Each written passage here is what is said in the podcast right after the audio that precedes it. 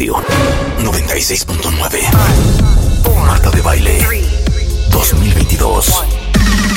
Hey, let's get this party started. Doctores, abogadas, psicólogos, actrices, cantantes, nutriólogos, escritoras, enólogos, todos los especialistas. Todos los especialistas. Todos los invitados, todas las alegrías. Marta de Baile en W. En radio, en Instagram, en YouTube, Facebook, en Twitter, en TikTok. Estamos en todos lados. Estamos de regreso. Y estamos donde estés. Marta de Baile 2022. En W. You got me running around in circles, baby. Over and over again. Oh, how many times can I justify it? That's something, that's something we had. had enough. Now I'm feeling up. Then down, down.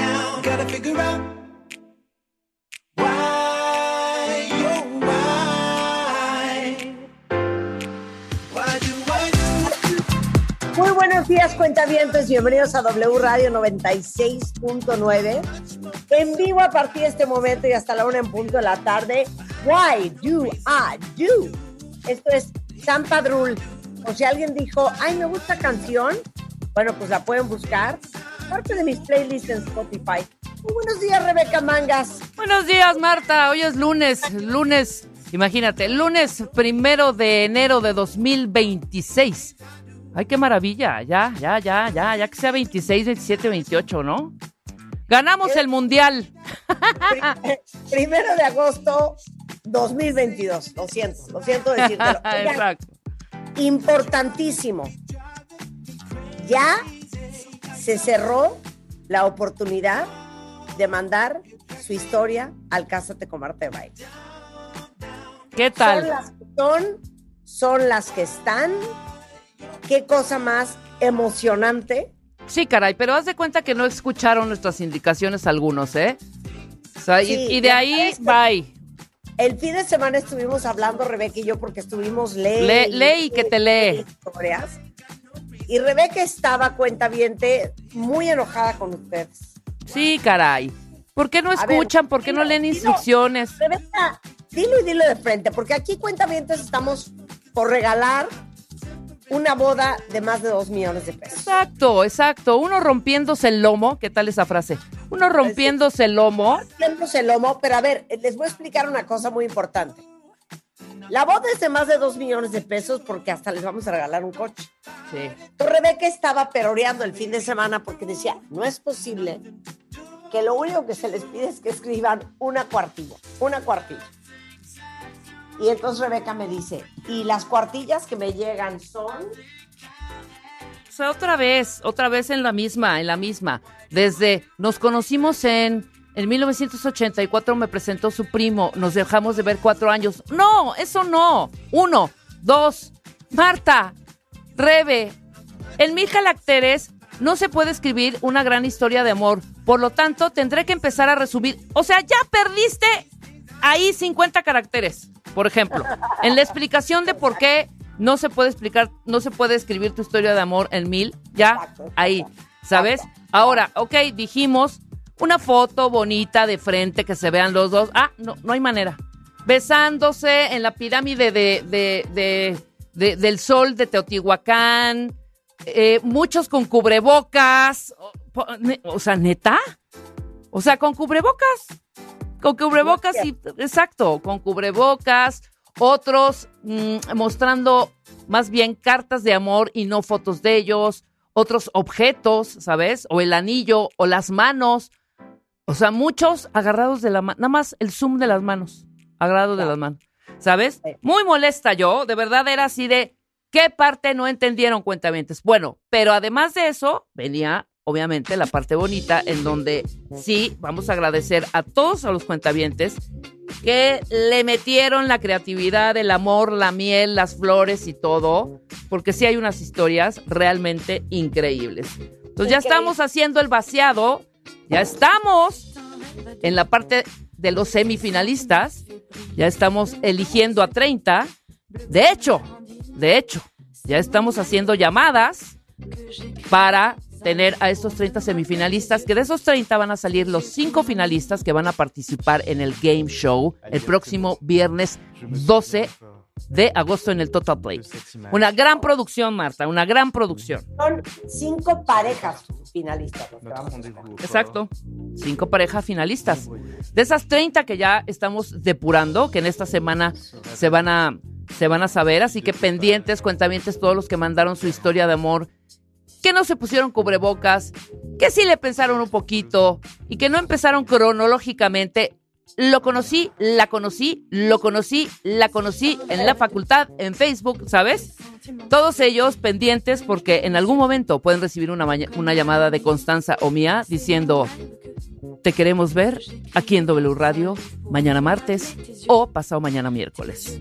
A ver, les vamos a regalar, fíjense bien, el anillo de compromiso, las argollas, el banquete, el DJ, la iluminación, las flores, el vino, el licor, el pastel, la foto, el video, las invitaciones, el vestido de novia, el, el outfit del novio o de los novios o de las novias, maquillaje, peinado para las mamás, de las novias o de los novios, este, un, eh, un coche, un colchón, una Ajá. preluna de miel, una luna de miel entre Kenia y Tanzania, Birmania, Vietnam, Laos, Camboya y Tailandia. Oye, unos aparatos electrodomésticos bien bonitísimos, Marta, y bien carichichimos también.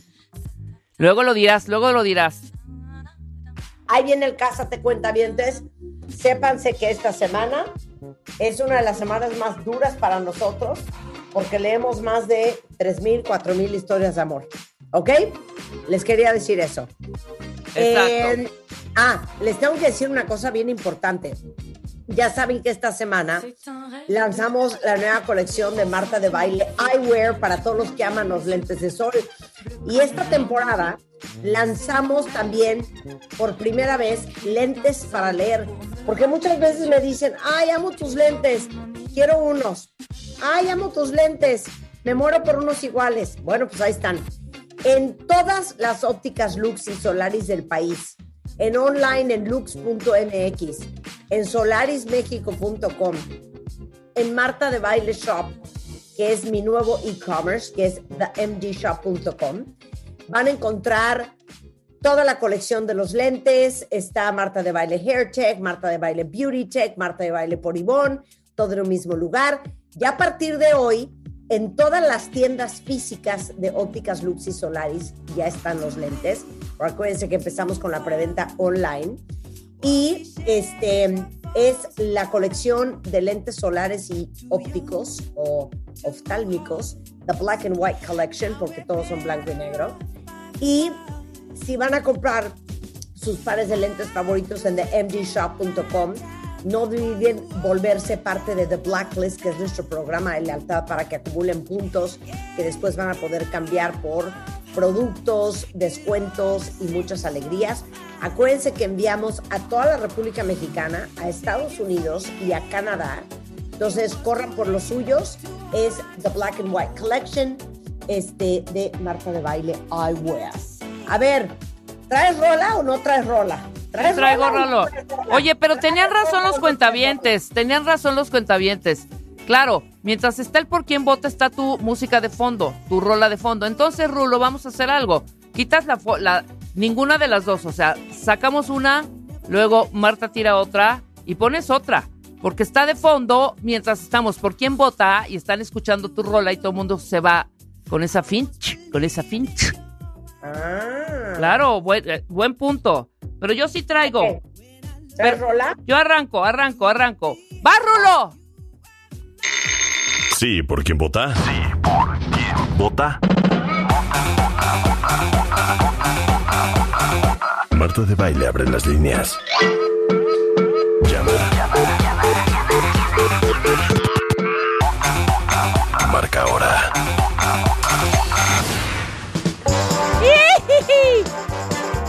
55 51 66 80 900 o al 800-718-1414 cuentavientes. Entonces yo ya estoy lista. Vuélvela a decir, vuélvela a decir. Marquen al teléfono 5551-668-900 o al 800-718-1414 por cual vota.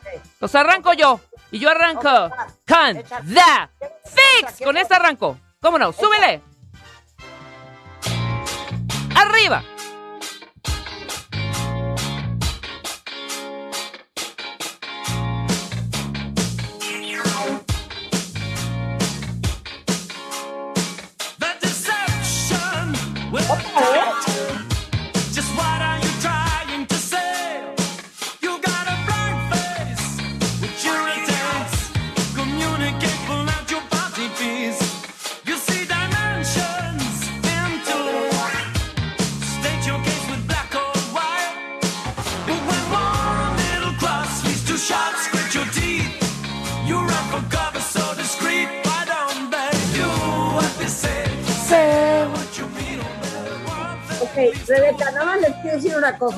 Canción la puso Rebeca la semana pasada. No, no la puse la semana pasada. La puse en un matamesta hace dos o tres semanas, Marta. No para este juego.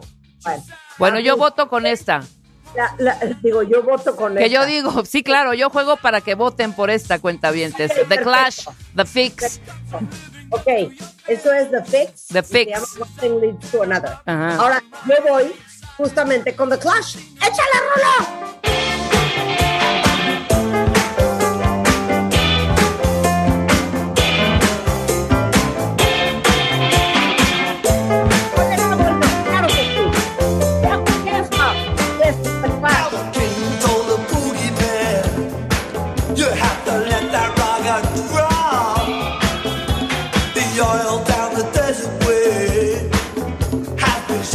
To the top. The shaky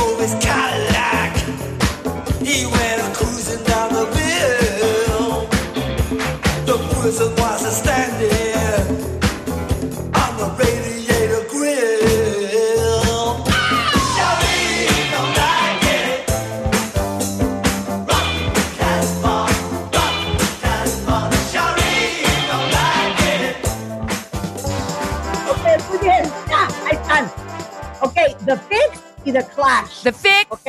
and The Clash. Rebeca puso One Thing Leads to Another. Yo puse The Clash con Rock the Casbah. Ok. Ok, teléfono 5166 Ay, Dios mío. 807 18 14 14. Sí, buenos días. ¿Por quién vota? Buenos días, soy José Julián. Marta, te amo, pero voto por Rebeca Manda. ¡Eso! ¿Cómo no? 1-0. ¿Qué inventan? Esa ni la conocen. Sí la conocen, a The Fix, por supuesto ver, que sí. Va, va. Buenos días. ¿Por quién vota? Por Rebeca Mangas. Esto es, y con ese ánimo, Marta, escucha, por Rebeca Mangas, ¿cómo no? Contesta, contesta el teléfono, Marta, ándale. Buenos días, ¿por quién vota? Hola, soy Rosy, voto por Marta. Muy bien, Rosy. Bravo. Felicidades por uno. votar por Marta. 2 1. Ok, venga. Bu- buenos días, ¿por quién vota? Por... Dijo Rebeca, creo. Sí, clarito. No, Marta. Dijo, no, Marta, dos, dos. Gracias. No hagas trampa, no hagas trampa. Ok, 2 2, 2 2, 2 2, 2 2. Hola, buenos días. ¿Por Hola, vota? buenos días. Soy Yadira y voto por Rebeca Mangas. Muchas gracias, Alicia, Aliva, Alicia. Ok, 3 2. Muy buenos días, ¿por quién vota? Hola, soy Alejandro por Marta. Tres, tres. Tres, tres, Dios mío. Es que Tres, tú pones tres. a todos tus primos a votar, hija. ¿Eh? Tú pones a todos tus primos a votar. ¿Qué dices? ¿Qué dices? No te entendí. ¿Qué dices? Pones a todos tus primos a votar. Ay, sí, cómo no. Buenos días, ¿por quién vota?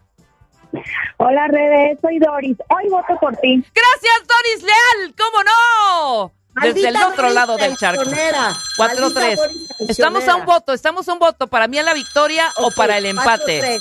Ok. Buenos muy bien. días, ¿por quién vota? Bueno, bueno. Sí, hola, bueno. Soy Sánchez de Cuernavaca y voto por Manga. ¡Bravo! ¡Mangas! ¡Morelos! ¡Mi estado! ¡Arriba Cuernavaca! ¿Cómo no? Por supuesto, y todo el estado de Morelos. Me he llevado esta ronda. Vas, arráncate tú ahora con la tuya. ¿Vas? Ok, te llevaste esa ronda. Sí, ahora vas tú. Ardida, ¿eh? ¿Vas? Venga, venga, venga. Yo voy a poner pues una canción que los puede sorprender, pero creo que les puede gustar, ¿eh? Venga. Ok. Va. ¿La chica de humo? Ahorita vas a ver cuál Oh, yo no sé quién es. La chica de humo. Cállate. La a ver qué padre humo, versión de la chica de humo les acabo de aventar.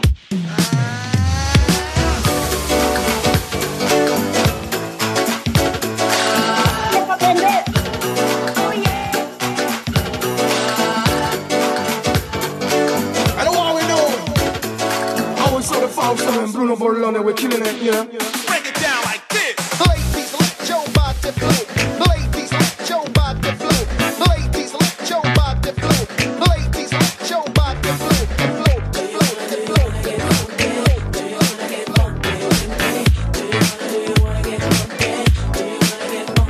Got the power to freak it more than an hour. With so much man funk, I need a shower. Pooper scooper master plan, cause I'm the super duper. In mythical, physical, so here we go.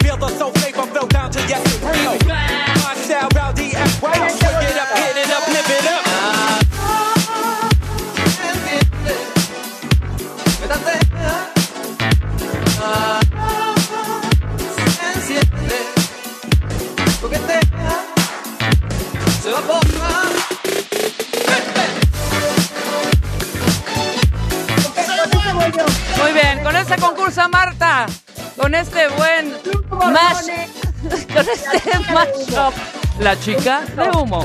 Pollo, pollo, y porque yo soy una chula, soy una chula, súbele. Vámonos, venga Miguel Bosé, arriba, yo voy con esta.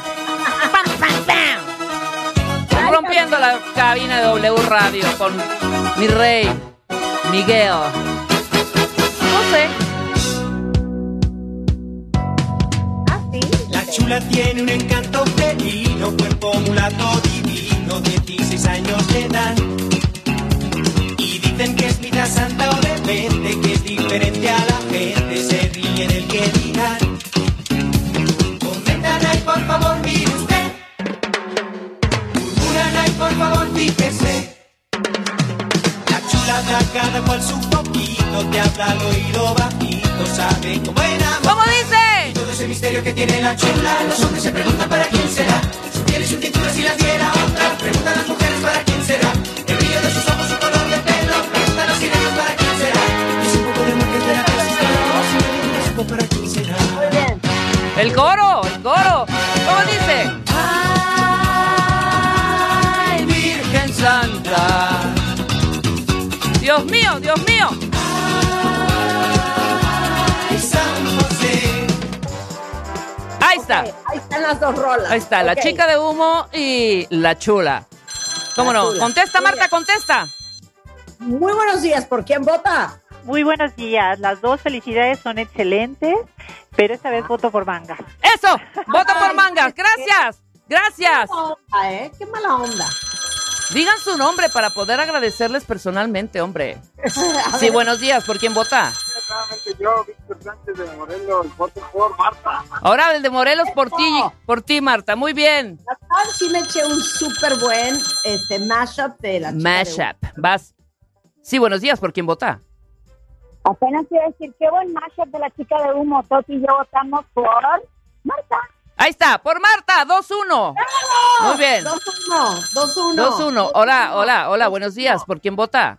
Buenos días por Marta, Por Marta. ¿De dónde hablas? de Yo muy bien. Jalisco. De Jalisco, ahí está. Arriba Jalisco, 3-1. Cuentavientes, no me dejen el mal. Hola, sí, buenos días. ¿Por quién vota? Buenos días por Rebeca. Esto es, muy bien. 3-2, Marta, 3-2, contesta.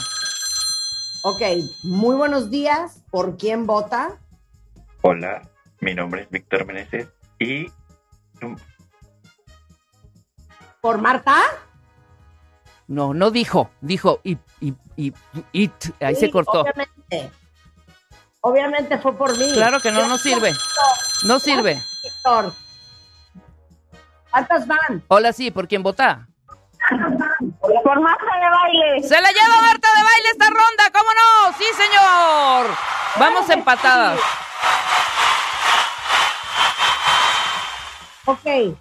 Te la llevaste, muy bien. ¿El desempate o qué? No, ya, ya está, ya está, ya, ya quedamos. Estamos empatadas. Entonces, la semana que entra hacemos desempate. Ok, muy bien. Tú te Nada llevaste más. una ronda, yo me llevé otra. Ok, no, mañana hacemos desempate, cuenta bien. Ah, claro, mañana hacemos desempate en vivo. Llevamos una ronda ganada Marta de cinco canciones y una ronda ganada yo de cinco canciones. Pero voten por las rolas. O sea, realmente, claro. Obviamente, obviamente la gente vota por, pues por la empatía que tiene por cada una de nosotros, ¿no? Y el gusto y el amor. Pero también por las rolas. Aunque Claro. yo les caiga del nabo, si es una mega rola, pues voten por la rola, ¿no? Eh, déjenme decirles que regresando del corte va a estar con nosotros Bernardo Barranco. Vamos a hablar de las sectas, los hábitos que destruyen tu felicidad con Enrique Tamés y ahora sí que cuáles son las grandes recomendaciones de vida para ser más felices del Dalai Lama con Tony Karam. Todo eso antes de la una en W Radio. No se vayan, ya volvemos.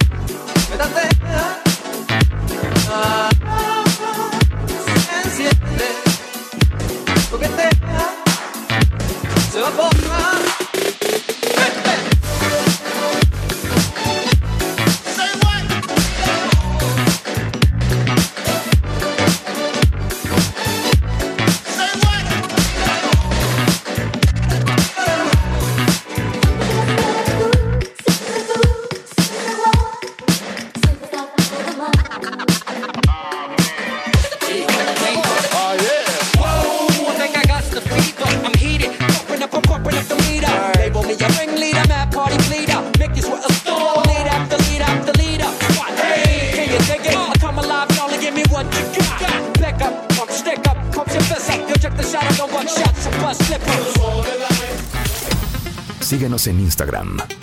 Marta de Baile.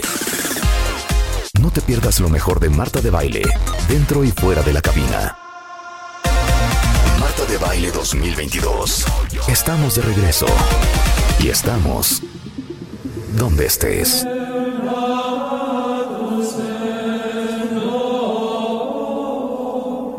Sí, señores y señoras, ustedes saben que cuando escuchan estos, eh, esta música sacra, estos eh, cánticos gregorianos, Bien, hasta lo está repitiendo casi. estas cosas no seculares, ustedes saben que está con nosotros el monseñor de la teología.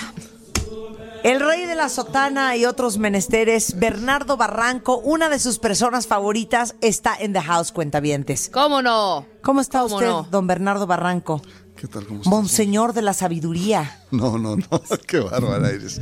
No, y no. hoy, y hoy, y hoy, fíjate, Ajá. cardenal de las sectas. No, no, no, que no, ninguna. Soy un humilde sociólogo de temas religiosos, pero soy tan... Un, un tan- pagano, un, pa- un pa- pagano. un pagano de- del análisis religioso, pero soy tan secular como tú, tan laico como, Como casi yo. todos en esta estación. Exactamente.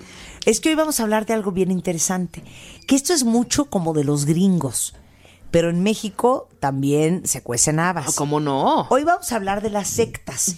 Y si ustedes creen que son medio expertos porque se acuerdan de lo que pasó en Waco, Texas, en los noventas con los The Davidians. O si conocen The Church Universal and Triumphant. Ahorita damos la definición. Los Davidianos de Waco, Texas. Así es. ¿Se acuerdan de ese ex- de este personaje que era Jim como Jones con, alien? con eh, Guyana. Jim Jones en Guyana. Así A es. ver quién más. No, pues hay muchísimos. La secta Moon, por ejemplo, que son otras así muy temidas. Algunos, las- los testigos de Jehová, incluyen en esta lista. Ah, los testigos de Jehová. A ver, sec- los, los, menonitas no son secta. Pero eran considerados sectas en algún momento. los Amish son secta. Eh, también fueron en un momento eh, considerados. ¿Los polígamos son sectas o es una simple subdivisión de los mormones? Eh, mira, yo te sugiero que vayamos un poco de lo general a lo particular. Primero, ¿Sabes qué? Lo acepto. Ah. Adelante. Vamos, a ver. te sugiero empezar desde qué es secta, de cómo entendemos secta. ¿no? Ok. Mira, secta es un, es un concepto eh, que tiene dos acepciones. Una en, en latín que dice sequi, sector, seguidores, ¿no? Un grupo de seguidores. Incluso en la antigua Grecia los sequis eran aquellos que eran en torno a un discípulo, un filósofo, un maestro, etc. Era una secta. Y después en griego significa, viene de sectorum, que es un sector de. Entonces algunos dicen, bueno, pues son seguidores, un sector de seguidores. Este sería en términos generales. Déjame decirte, Marta, que el primero que empieza a utilizar el término secta es Max Weber, que es todo un gran sociólogo, eh, sobre todo del capitalismo. Y él eh, estudia el fenómeno de cómo lo religioso, es decir, cómo los grupos, eh, sobre todo las escisiones calvinistas y sobre todo los grupos luteranos, fomentaron el desarrollo del capitalismo. Y ahí se da cuenta que hay un montón de grupos y él es el que utiliza la palabra secta como un, un instrumento eh, de análisis conceptual. Te estoy hablando de fines del siglo XIX, principios del siglo XX. Entonces él dice secta, Max Weber, un- el padre de la sociología moderna, dice Max Weber, secta son aquellos grupos que se cinden de una religión o de una iglesia mayoritaria por dos razones. Una, porque quieren ir a los orígenes de esa religión, a la pureza, porque si hay desviaciones. Y la segunda acepción es porque ven un futuro diferente. Entonces ahí ya empezamos. Pero la cosa se nos empieza a complicar, Marta, después, cuando los Se empiezan... pone color de hormiga. Color de hor- muchos grupos y muchas eh, surgen eh, una infinidad de tendencias, etcétera.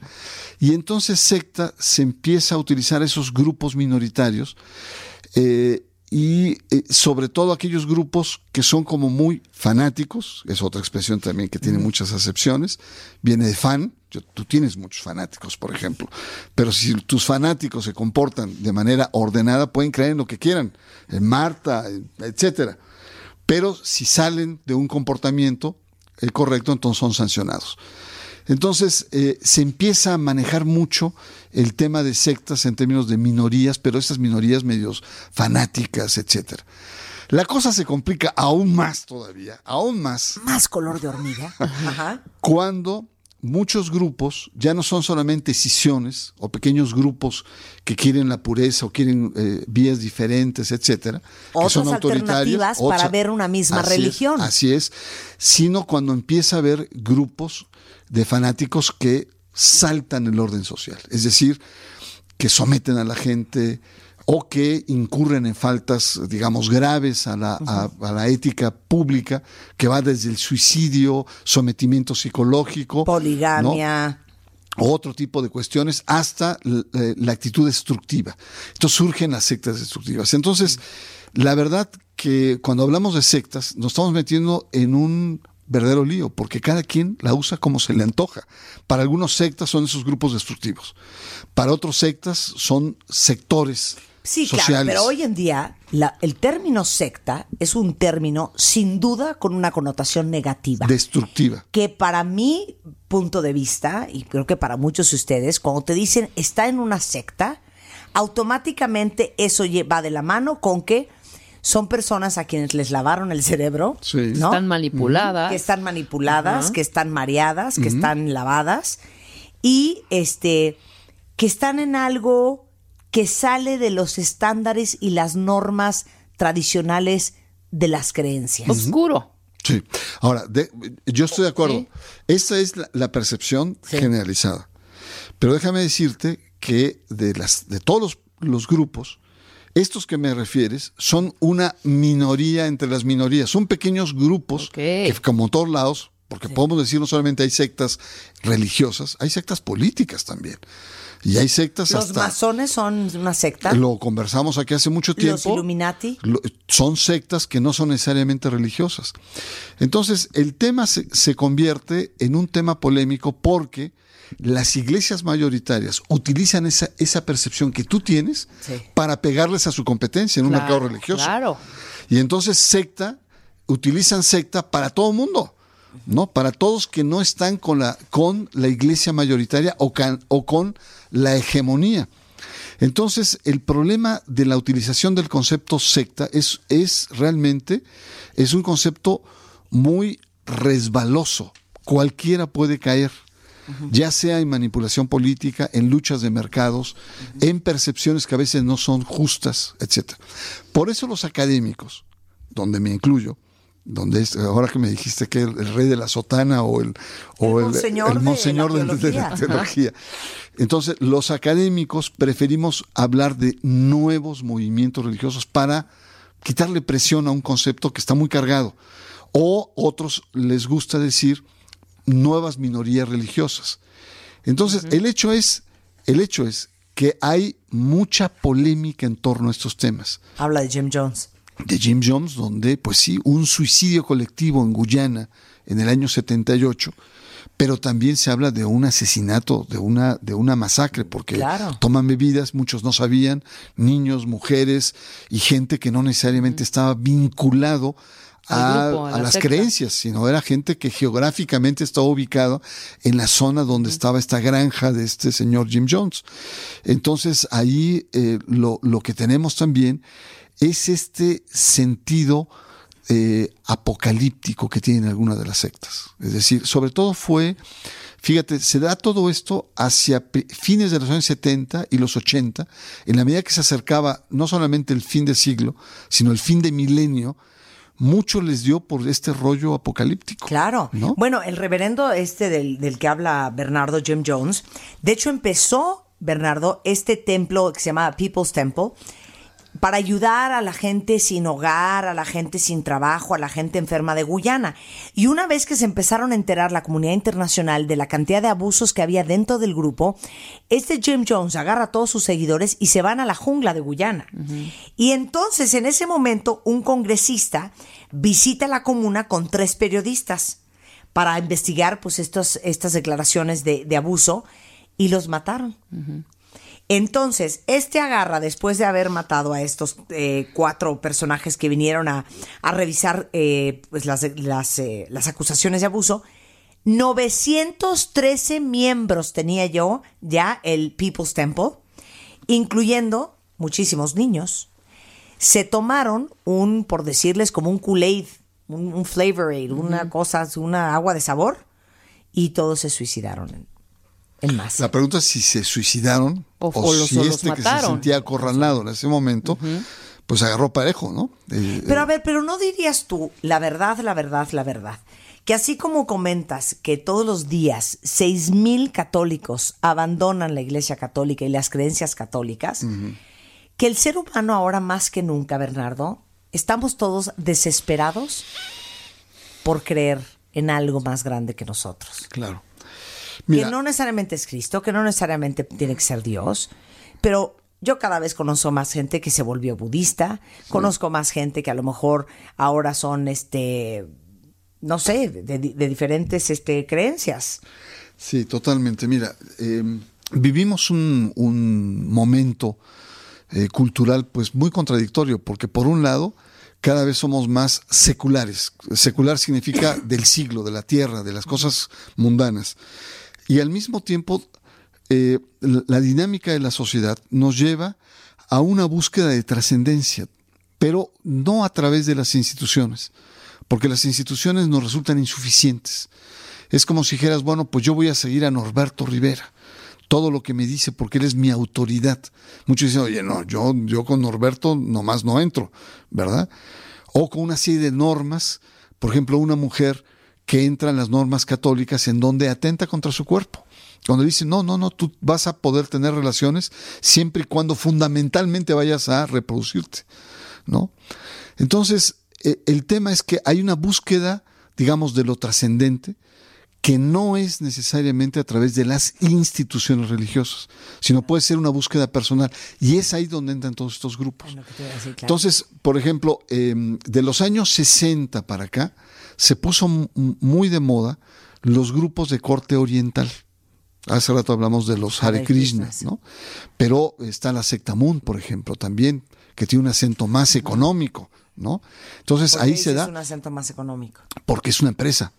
Es son casi casi como los legionarios de Cristo, ¿no? La secta Moon es eh, eh, incluso hasta maneja armas, es- está vinculada la fe con todo un emporio económico que el señor Moon que acaba de morir no hace mucho, no, hace menos de un Y año, se quedó su hijo, ¿no? ¿no? Y se quedó su hijo, ¿no? Eh, eh, predominaba eh, la expansión religiosa, estaba vinculada a la expansión económica de la sobre todo en Asia. Bueno, imagínense lo conservadora que es la secta Moon, que hasta los católicos les parece un horror porque son homofóbicos, antisemitas, misógenos, antiateos.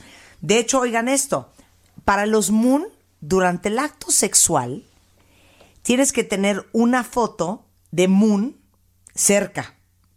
Y la pareja en cuestión debe de limpiarse con un pañuelo santificado obviamente que compran en las tiendas de la secta Moon, que no puede estar en contacto con ninguna otra ropa. Esa es la secta Moon. Y les digo, son antisemitas, homofóbicos, antiateos y este misóginos.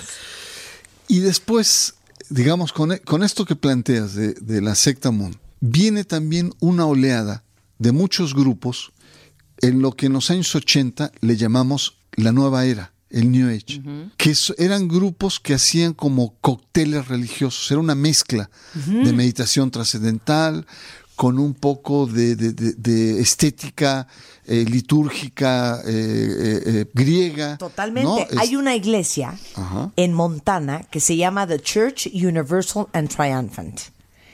Y si tú ves un templo de esta iglesia, tienen fotos de muchísimos personajes. Así como nosotros sentamos en una iglesia católica y vemos a la Virgen María y a lo mejor a uno que otro arcángel y a Cristo, aquí ves a la diosa esta hindú que tiene muchos brazos. Ok, pero también ves un elefante. Pero también ves a una, al arcángel Gabriel o al arcángel Miguel.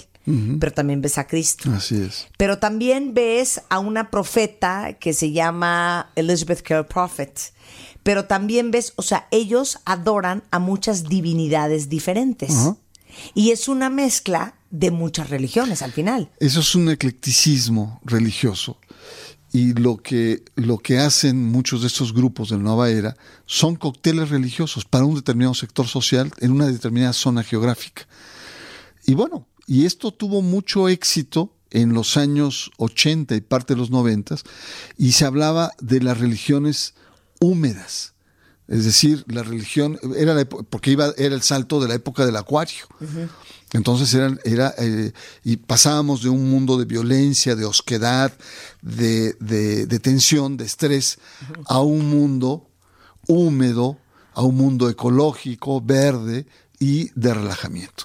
Y un, un elemento que no planteaste, muchos de esos grupos utilizaban los psicotrópicos, utilizaban algún tipo de drogas, que desde la más sencilla que la marihuana, hasta drogas sintéticas que permitían, como nuestros viejos chamanes, el contacto con las deidades. Entonces, ahora, lo que sí es importante decir es que muchos de estos grupos no todos son eh, subversivos, destructivos, sino representaban o expresaban el sentir de una gente que, que decía, mira, yo ya no quiero ni con los anglicanos, ¿verdad? Tan acartonados, ni mucho menos con los conservadores católicos. Y se creaban sus propias micro religiones a través de estos grupos. A esos grupos también les decimos grupos sectas. La secta tiene una aceptación de una comunidad de personas, una iglesia ya establecida, en una colectividad o en una sociedad. Pero vamos a ver que las diferencias no son tan grandes. Qué fuerte. Bueno, vamos a hablar de otra secta destructiva. Charles Manson, déjenme decirles que en 1968, considerado uno de los más fuertes criminales en la historia de los Estados Unidos, él piensa que va a venir una guerra apocalíptica entre blancos y negros que iba a ocurrir en el 69. Entonces, él estaba preparando a su secta, a su comuna, a su familia, que eran que tres, cuatro chavas que hasta la fecha siguen en la cárcel igual que él, a regir al mundo. Y cuando esto no pasó, entonces Charles Manson les da instrucciones que según él dice que los Beatles tenían conocimiento de esta rebelión racial y que lo hablaron directamente en, a él en el álbum White Album para comenzar esta guerra, él preparó y también para enseñarle a los negros a cómo iba a ser este enfrentamiento con los blancos, a su familia. Entonces, esto fue muy famoso para todos los que tienen más de 60 años, yo me imagino que tú lo viste en los periódicos. Sharon Tate, que era una modelo embarazada de Roman Polanski, que por cierto es muy chistoso, pero dicen que él justamente escogió a esas personas que no lo habían ayudado durante su carrera musical y que por eso fue detrás de Sharon Tate, esposa de Roman Polanski, embarazada. Entraron a su casa estas tres mujeres, creo que eran tres o cuatro, y apuñaladas la mataron. Y además el, el sadismo, cómo pintan las paredes con, eh, con eh, eh, leyendas ¿no? Agre- agresivas, Sí. obscenas, ¿no? Y fue eh, un asesinato que conmovió eh, no solamente a Estados Unidos, sino a toda una generación. Ahora, aquí lo que hay que decir que es una típica secta no religiosa, pero tiene todo el comportamiento de, de- de una secta destructiva. Claro. ¿No? Pero ¿por qué decías ahorita que en realidad entre la organización y la estructura, por más pequeña que sea de una secta, no es tan diferente a la estructura de una iglesia consolidada como puede ser la cienciología, que para muchos es una secta y para muchos es una iglesia? Así es, mira, e- e- es que si tú analizas la historia de las religiones, el cristianismo fue una secta judía. El cristianismo en sus orígenes era un grupo que creía que Cristo era el Mesías, ante la mayoría de los judíos que decían, no es cierto, están locos, que fue, eh, por eso Cristo fue juzgado y fue eh, asesinado en la cruz, fue asesinado como un delincuente. Pero ¿qué pasa con esta secta judía? ¿Mm? Pues que va creciendo, y no solamente va creciendo por todo Medio Oriente, sino que llega al corazón de Roma, a la capital, digamos, del mundo, y la convierte en el siglo III.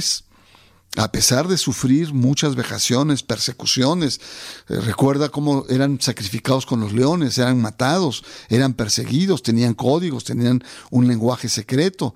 El cristianismo fue una secta. Y el cristianismo conquista el mundo eh, y se convierte entonces en una gran religión. Ahora, ¿cómo trataron los cristianos ya en el siglo XVI, XV, XVI a eh, los grupos luteranos y, a los calvinistas? ¿Cómo les decían? Son una secta, porque eran escisiones del cristianismo.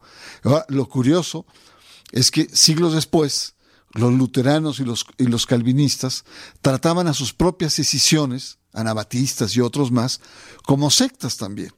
Entonces, eh, eh, es muy interesante ver para muchos que no solamente esta línea de división entre unos y otros es muy delgada y que solamente a través de la historia no lo da, sino también podemos decir que el cristianismo es una secta exitosa o los luteranos o los calvinistas, las iglesias que tienen de ellos. Por eso es que eh, tenemos parámetros totalmente diferentes. Estoy de acuerdo. Bueno, el movimiento para la restauración de los diez mandamientos, oigan esto. Una ex prostituta en Uganda, que se llamaba eh, Credonia Werinde, eh, dice haber tenido una visión de la Virgen María. Entonces, ella empezó un movimiento que era la restauración de los diez mandamientos, eh, que obviamente insta una visión estricta y literal de cada uno de los mandamientos, y ellos creían que venía un apocalipsis en el 2000. Obviamente llega el 2000 y no pasa absolutamente nada. Entonces los miembros de esta secta de Credonia se vuelven este, a rebelar en contra de ella y el 17 de marzo declaran como nuevo día del juicio final y celebran una fiesta para los miembros en este día. Bueno, pues ese día asisten más de 500 personas, entre ellos niños, etcétera, etcétera. Estalla un fuego en el edificio y también se encuentran personas envenenadas, apuñaladas y las autoridades creen que pues, todos estos incidentes fueron asesinatos en masa en lugar de suicidios en masa. Por, por la gente de Credonia, esto en Uganda. Es una cosa De hecho, todo, todo esto lo estoy subiendo a martadebaile.com y son pequeños extractos de las, las sectas más destructivas en la historia de, de, de los últimos 50, 60 años para que le echen un vistazo a todos los que les interese. Y hablando de Charles Manson, lean el libro de Helter Skelter, que es un gran libro. Pues Bernardo, como siempre. ¿Cómo ya se acabó? Si apenas estamos empezando, mi querida Ya se Marta. acabó, Bernardo. ¿Qué hacemos? No, pues nos faltan Siempre muchos temas, nos faltan muchos temas. No, no, es imperdonable esto. No, te, no. También que empezaste el programa, la verdad. Te pido tu misericordia. bueno, te invito a que hagamos parte dos de las sectas y hablamos del sometimiento psicológico, de cómo tiene que estar la psique de una persona para ser parte de unas sectas y cómo lo enredan a uno de esta manera. ¿Te Y- parece? Y sectas eh, con fines lucrativos, que hay muchísimas. Y es decir, hay una diversidad en lo que es el concepto de secta destructiva. Sí, con mucho gusto. Sectas parte 2 con Bernardo Barranco coming soon. Hacemos una pausa, cuentavientes, no se vayan, ya volvemos en W Radio. ¿Olvidaste tu ID de cuenta viente? Recupéralo. En martadebaile.com. Participa en todas nuestras alegrías. Marta de Baile 2022. Estamos de regreso. Y estamos donde estés.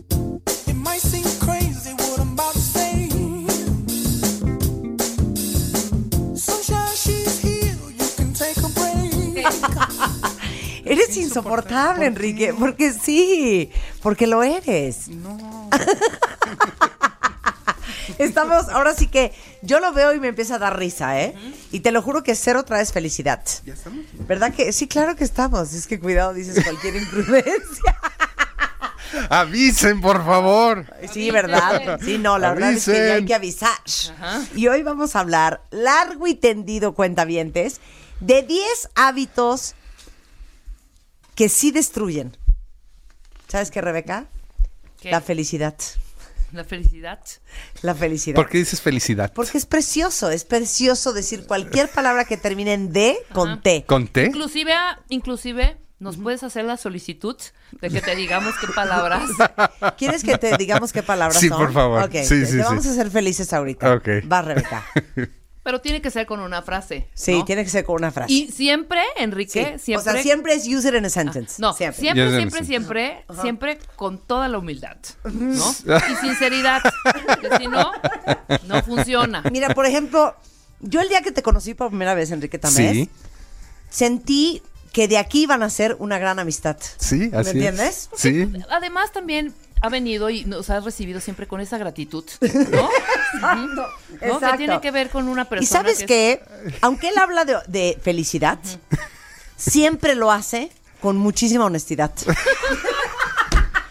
Qué, agilidad mental, qué bárbaro. No, no puedo. No, no, yo Tú no puedes, puedo. No, lo no acabas de puedo, decir. No. Oigan, qué habilidad. Ajá. Qué habilidad.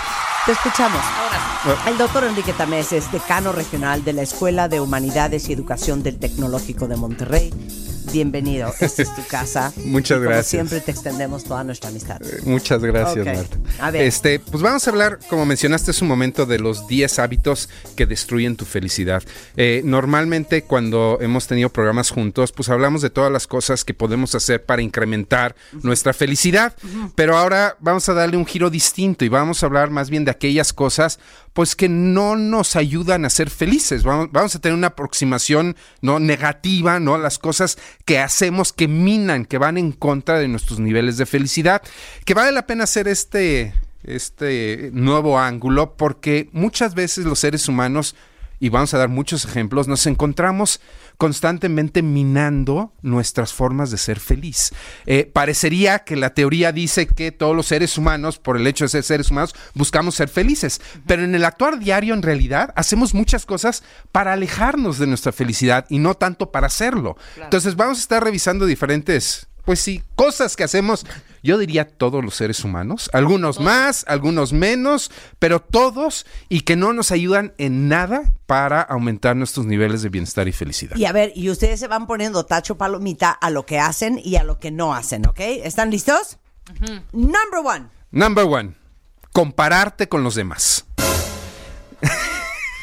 ¿Quién hace eso? ¿Tú haces eso, Marta? Cero. Rebe. Mm, a veces sí. Sí. Pero, hija, cero. A ¿De veces qué? sí me comparo, o sea, nada más por esta par- partecita de la lucha de poderes, ahí me No, estoy yo nada más, no, yo nada más te voy a decir en qué me comparo. ¿En qué? Por ejemplo, veo a Rebeca entrar y digo, ay, qué alta está. Qué alto. qué alta. Eh, voy a tratar de contradecirte, Marta, porque creo que en este mundo de redes sociales, eh, este aspecto de la vida humana, que es el compararse con los demás, florece de una manera impresionante. Las redes sociales sirven para muchas cosas positivas, pero una de las cosas eh, no positivas es que en las redes sociales tratamos de mostrar únicamente las cosas bellas y hermosas Claro, que somos. claro. Y como forma natural, como yo diría, hasta como un mecanismo de defensa, decimos, oye, a ver, ¿a, a poco esa persona está tan feliz? A ver, pues yo no, consciente o inconscientemente, yo, Totalmente. yo no estoy tan feliz, a ver, ay, mira qué bien se la pasa, Sí, porque siempre en las redes sociales estamos publicando, ¿no? El restaurante, las vacaciones, eh, ay, mira quién conocí, eh, quién está a mi lado, la- los momentos maravillosos que además todos tenemos en la vida, pero siempre tenemos a cuenta gotas. Es decir, no, no es que nos la pasemos de fiesta todos. Claro. Nadie va a publicar en su Facebook la, la migraña con la que amaneció, ¿verdad? Y Sí. tomarse una foto de que Claro. tengo migraña y no puedo trabajar el día de hoy. Claro. La gente no publica eso, lo que publica son sus grandes momentos. Entonces, hay en este ámbito de las redes sociales, que es un ámbito virtual, yo creo que uno de los grandes males que nos estamos haciendo al utilizar las redes sociales de esta manera Claro. es precisamente estarnos comparando constantemente contra ver. la felicidad de los demás. Les digo una cosa. Entre comillas, la felicidad. Eh, nosotros tres que estamos acá y muchos de ustedes que tienen nuestro vuelo de edad, 45, 48, 50, eh, 38, 41, vivieron un poco la misma generación y la misma infancia. ¿Tú te acuerdas que ibas al colegio, el back to school, Sí. llegaba tu amiguita y traía pues, unos tenis nuevos y tú así con cara de, ah, esos tenis. Hasta ahí. Así es. ¿no? Así o es. llegabas al colegio y traías tú tus China Flats y todas tus amigas te decían, tus China Flats, ¿no? Sí, sí. Hasta ahí. Tus suecos. Tú los suecos. Y claro, yo fui de suecos. Yo también. ¿Sí? Bueno, pero déjenme decirles una cosa. Pensemos en nuestros hijos. O sea, ustedes saben el bombazo de información, de imágenes, de envidia, de vidas que no son reales, porque al final uno cura sus redes sociales y enseña, como dices tú, los momentos increíbles. Pero yo lo veo en, en las niñas jóvenes cercanas a mí y a los niños y me trauma Sí. porque todo el día están accediendo en Snapchat, en Instagram, en Facebook, en Twitter. La vacación de la amiga que tiene más dinero que tú, la que es más guapa que tú, la que tiene mejor cuerpo que tú, la que es más popular que tú, la que le va mejor que tú, la que tiene una vida más increíble según tú que tú. Claro, el, más Este, out- el mejor outfit no, que trae, el mejor claro. outfit, la cosa nueva, el mejor esto, el mejor el otro. y eso es a lo que tiene, claro, hasta el novio más guapo que el tuyo. Eso es a lo que tienen acceso los niños hoy en día, 24 horas al día. Quiero ser. Imagínense haber Sí. crecido así. Sí. ¿Qué angustia? Que- y quiero ser crítico, Marta, porque yo creo que no únicamente hay una responsabilidad de los jóvenes, sino hay una corresponsabilidad de los adultos. O sea, quiero ser crítico y decir que nosotros adultos, como generación, creo que hemos un- hecho una, una mala chamba confundiendo lo que es crear mejores condiciones para que nuestros, alu- nuestros alumnos, nuestros hijos se sientan bien, con él no pasa nada. Todo es hermosa, tú- hermoso, tú tranquila. Hay una confusión muy grande. Claro que yo quisiera que mis hijos vivieran una mejor vida de la que yo he vivido. Claro. Pero no hay que confundir el hecho de que la vida está llena de problemas por el simple hecho de que es vida. Claro. Todos nos confrontamos con... Y esta vida de las redes sociales en donde de repente todo es bueno y maravilloso y no pasa absolutamente nada, me parece que los adultos alentamos el que los jóvenes piensen que lo único que vale la pena son los momentos maravillosos. Cuando todos sabemos por la experiencia que a veces los momentos más difíciles son los que más nos abonan al desarrollo de nuestro, Totalmente. de nuestro ser humano. Totalmente. Es más, cuando había una fiesta y tus papás no te dejaban ir, pues al día siguiente en el colegio, pues te decían, ay, estuvo bien padre y medio te contaban. Pero hoy en día, no vas a la fiesta porque no te dieron permiso y pasas las siguientes tres horas viendo en Snapchat a tus amigas carcajeándose, bailando, echando relajo, con el vestido, con la minifalda. podrida. Y tú podrida. Así es. O sea, es bien fuerte, les digo una cosa, pobres estas generaciones.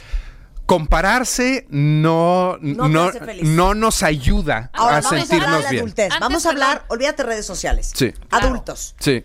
O sea, ustedes que dicen, es que no puede ser que mi vecino, ahora sí que el mal de The Joneses, ¿no? My next door neighbor, que, ¿por qué trae mejor coche que yo? Sí. ¿Por qué, ¿Por qué están más guapos sus hijos que los míos?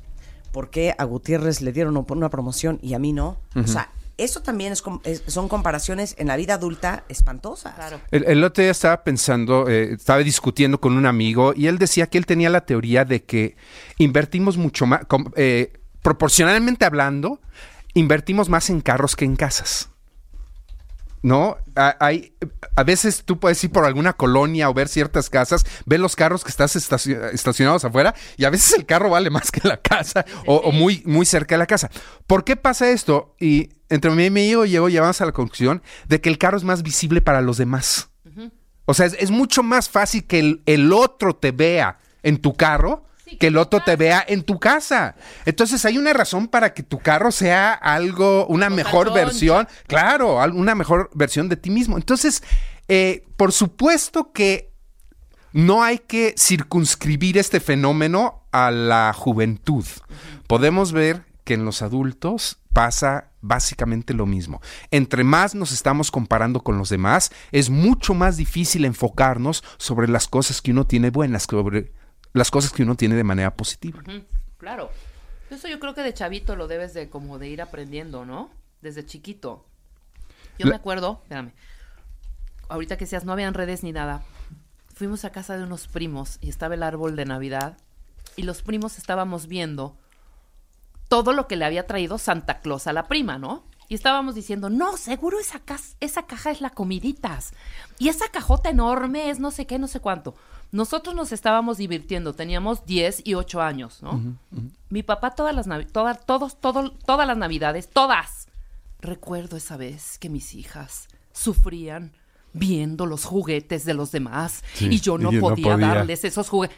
Y no, nosotros estábamos, digo, papá, o sea, tú te contaste una historia Así comparando Así con la otra familia. Así es, ¿no? así es. Cuando tú de niño a lo mejor estabas metido en otro rollo, fijándote en otras cosas. ¿Me entiendes? Totalmente de acuerdo, totalmente de acuerdo. El, el- el hecho de recordar que en la infancia o cuando el día de hoy vemos a niños jugar, el hecho de ver que con las cosas más simples llegan a estar muy contentos y felices, es algo que vamos retroalimentando socialmente de manera negativa.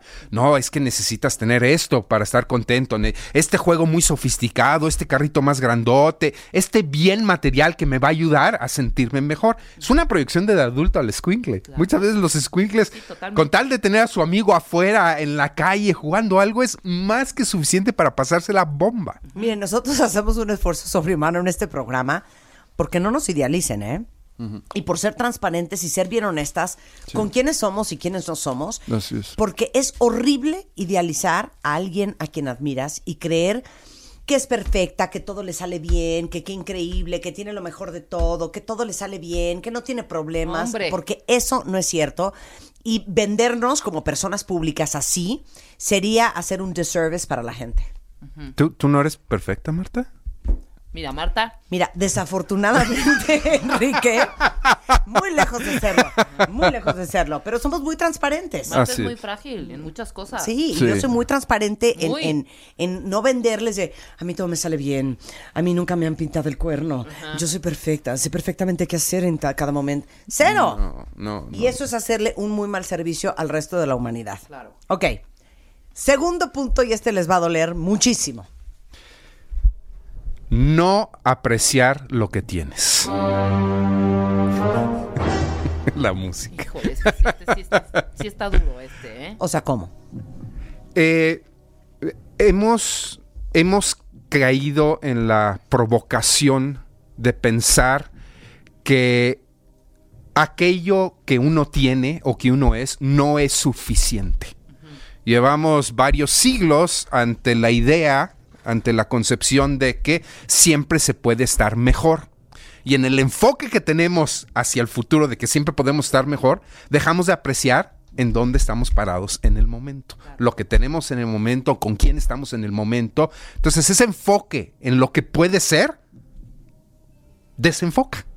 Es decir, no estamos pensando en el aquí, en el ahora, no estamos pensando en las condiciones que tenemos en este momento y que son, la mayoría de las veces, condiciones maravillosas.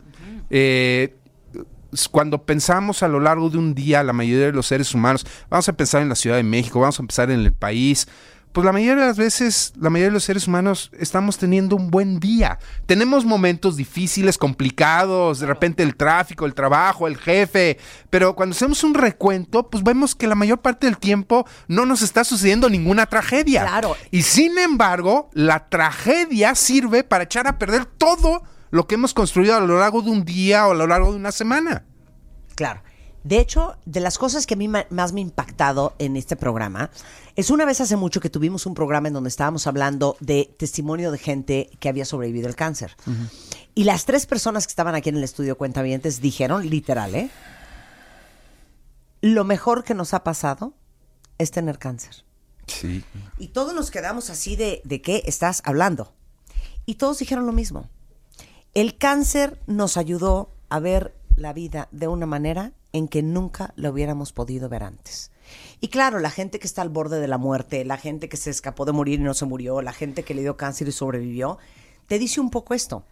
O sea, dejo de enfocarme en estupideces, le doy importancia a lo que verdaderamente lo tiene, aprecio cada día y cada momento con la gente que quiero, con las cosas que tengo, con lo que sí hay. Y ese es el regalo más increíble, Tú lo dijiste muy bien, con lo que sí hay. con lo que sí hay. ¿Por qué no me enfoco en lo que sí hay y no enfocarme con lo que no hay? Porque siempre habrá, no hay. O sea, siempre Claro, faltará. Siempre faltará algo. Entonces, hay, hay dos filosofías en la vida. Pensar desde la escasez o pensar desde la abundancia. Si pensamos desde la escasez, siempre va a hacer falta algo. Si pensamos desde la abundancia, siempre vamos a tener todo lo que necesitamos. Bueno, entre risa y risa, pero lo hemos dicho muchas veces, cuando se vean en el espejo y digan, no puedo creer mis caderas, o no puedo creer mis chichis, o sea, ya, de veras, ya, Mi ya al piso, pancita. Mi- nada más piensen que podrían no tenerlas. Así es, así es. Y vamos en el punto número tres. Dejar que el miedo o el odio te controlen. Uy. Uy, ahí se nos apuntan varios, ¿eh? Eh, A eh, ver. eh, déjame echar un rollito. Durante la mayor parte de la existencia humana sobre este planeta, estas emociones negativas como el miedo, la angustia, le han ayudado al ser humano para sobrevivir. O sea, el, el- el- el- miedo no es un estorbo, el miedo Claro, te es hace algo, moverse, te hace te hace moverte. moverte, te hace sobrevivir y, y no pensemos en las condiciones actuales, pensemos en condicion- condiciones primitivas o de culturas antiguas en donde la gente, la mayor parte de la gente pues estaba buscando cómo sobrevivir el día. Claro, y te no, o sea, alerta. no digamos la semana, el mes, no, ¿cómo, cómo vas a llegar esa noche, no? Con vida. Entonces, hay que entender que en esa situación en la que han vivido la mayoría de los seres humanos a lo largo de la historia, pues sentimientos como el miedo y la angustia, la paranoia y pues son sentimientos que le han ayudado al ser humano a sobrevivir. De hecho, yo diría el, el- el ser humano que es más miedoso es más precavido y pues ser más precavido es el que sobrevive. Y esas, esas emociones genéticamente se van transmitiendo. Ahora, hoy en día podemos decir que muchos seres humanos, no todos desafortunadamente, pero muchos seres humanos sobre el planeta Tierra el día de hoy, pues no, no tienen que preocuparse de cómo sobrevivir en la noche. Damos casi, casi por un hecho. Oye, no únicamente que vas a llegar en la noche, sino a la semana, al mes, y pues la gente muy afortunada puede planear en años. Es decir, vives una circunstancia muy distinta. Y sin embargo, esos sentimientos del miedo, la angustia, siguen estando muy presentes. Claro. ¿Por qué? Porque son parte de nuestro DNA, porque son parte de nuestra constitución esencial como seres humanos. Entonces, el hecho de decir que el miedo o el odio nos controlen, primero, hay que reconocer que no tiene nada de extraño. ¿Por qué? Porque somos seres humanos. Y por ser seres humanos, por tenerlo, repito, en nuestro DNA, pues el miedo, el odio y todos esos sentimientos son parte esencial nuestra. Ahora, dadas las circunstancias actuales, ¿qué podemos hacer para que el miedo y el odio no nos controlen? ¿Por qué? Porque eso nos ha ayudado durante miles de años. Ahorita no nos ayuda, al contrario, nos estorba. ¿Cuántas, en- en- ¿Cuántas veces nos podemos encontrar en la cotidianidad que algo nos da miedo y que no tiene por qué darnos miedo? O sea, Una fobia, una, ¿no? Eh, yo tengo un tema, por ejemplo, hablando de la honestidad y de que somos seres humanos. Yo y los elevadores no nos llevamos bien. Yo me subo a un elevador Y te pones y ansioso. empiezo. Los aviones tampoco me caen muy bien. Eh, desde chico me detectaron agorafobia, ¿no? Entonces, de repente estos espacios grandes donde hay mucha gente me ponen muy ponen mal. mal, Sí, claro. me pone. Ahora, ¿qué me va a pasar? No va a pasar nada. No, no me va a pasar absolutamente nada. Sin Oye, embargo, esas circunstancias eh, lo dominan a uno. Oye, el miedo al fracaso, cuentavientes. Claro. ¿Cuántos de ustedes no se han aventado a hacer lo que quisieran hacer o lo que saben en su alma que tienen que hacer porque les da pavor fracasar? Y con el pavor al fracaso viene el otro gran pavor del ser humano, que es el pavor al ridículo, a, a ser juzgado, a ser rechazado, a, no ser mal. aceptado y que digan, te lo dije, eres un imbécil, pues ¿para qué vas a poner un negocio si tú no sabes de eso? Así es. Entonces, estas, esta, esta combinación de factores, a muchos de ustedes a lo mejor los tienen paralizados. De qué miedo que no me salga el cuento. Qué miedo tomar una mala decisión. Qué miedo este, cometer un error. Y, y si el miedo no fuera suficiente, viene su pareja, el odio. Regresando del corte, siete cosas, cosas más, siete hábitos más, siete cosas más, siete hábitos como más. En colombiano estás Exacto, hablando. que destruyen la felicidad. Con Enrique Tamés en W Radio. No se vayan. Escucha todos nuestros playlists y contenidos en Spotify. Búscanos como Marta de Baile. Marta de Baile 2022. Estamos de regreso y estamos donde estés. Estamos en profundas conversaciones con el doctor Enrique Tamés. Él es eh, filósofo, es decano regional de la Escuela de Humanidades y Educación del Tecnológico de Monterrey y está en la Ciudad de México bastante seguido y tenemos la es. fortuna de que venga al programa a hablar de la felicidad con nosotros. Hoy estamos discutiendo cuáles son los 10 hábitos que destruyen nuestra felicidad. Y ya hablamos de la mala idea que es compararte con los demás. Ya hablamos de la mala idea que es no apreciar lo que tenemos. Punto número cuatro de muy malos hábitos que destruyen la felicidad. Enrique Tamés. Vivir pensando en el pasado y en el futuro. Qué horror, sí es cierto. ¿De dónde sacas esa musiquita? Hecha especialmente para ti. Bueno, ¿qué? eh, a ver, va- vamos a empezar por lo positivo. El, toda esta, yo creo que es una moda, toda esta moda que, que viene en los últimos años de, de estar en el aquí, en el ahora, el famoso mindfulness. ¿no? La meditación que nos ay- ayuda a estar presentes. No lleva a otro sentido más que cómo te ayudo a no concentrarte en el pasado. Porque si estás concentrado en el pasado, estás concentrado en algo, perdón la redundancia, que ya pasó. es decir, claro. que ya no puedes hacer nada para modificarlo. Ya, eso ya sucedió. ¿Y cómo puedes no concentrarte en algo que todavía no sucede? Es decir, en el futuro. Puede suceder o puede no suceder. Si nosotros estamos pensando en, híjole, el fin de semana, si estamos pensando en el viaje, si estamos pensando en el... y no- o estoy pensando en el, ay, es que fulanita, pobrecita, que la semana pasada me dijo esto y que le pasó esto, el otro. En el último lugar en donde uno está es aquí. Aquí. Aquí y ahora. Es ahora, que es además lo único real que tenemos. Lo único real es lo que estamos viviendo en este momento. Si en este momento aparece un temblor y se caen estas cosas encima de nosotros, o sea, lo único que habremos tenido es lo que estamos viviendo en este momento. No hay más. A mí me encanta la frase que dice, el pasado, por favor, usted no lo utilice como sofá, utilícelo usted como trampolín. Exacto. Y les digo algo, muchos que viven aferrados al pasado, porque ¿cómo se me va a olvidar lo que me hicieron? ¿Cómo se me va a olvidar lo que me pasó? ¿Cómo se me va a olvidar la grosería de esta persona? Las cosas que a uno le pasan en la vida son para aprender, uno toma la lección, agarra eso, lo pone en un sobre y lo mete en el cajón de los recuerdos, punto y se acabó y sigues para adelante. Pero ¿cuántos de nosotros no conocemos a gente atrapada en lo que le pasó hace cinco años, hace diez? O perdón, yo tengo amigos que siguen atorados en... Porque es que cuando yo era chiquito, o sea, nunca se me va a olvidar que como no metí el gol, o sea, mi papá me jaló de la... O sea, ya tienes 50 años, ya, ya, trabájalo y ya, suéltalo. Ya, ya. suéltalo, ya.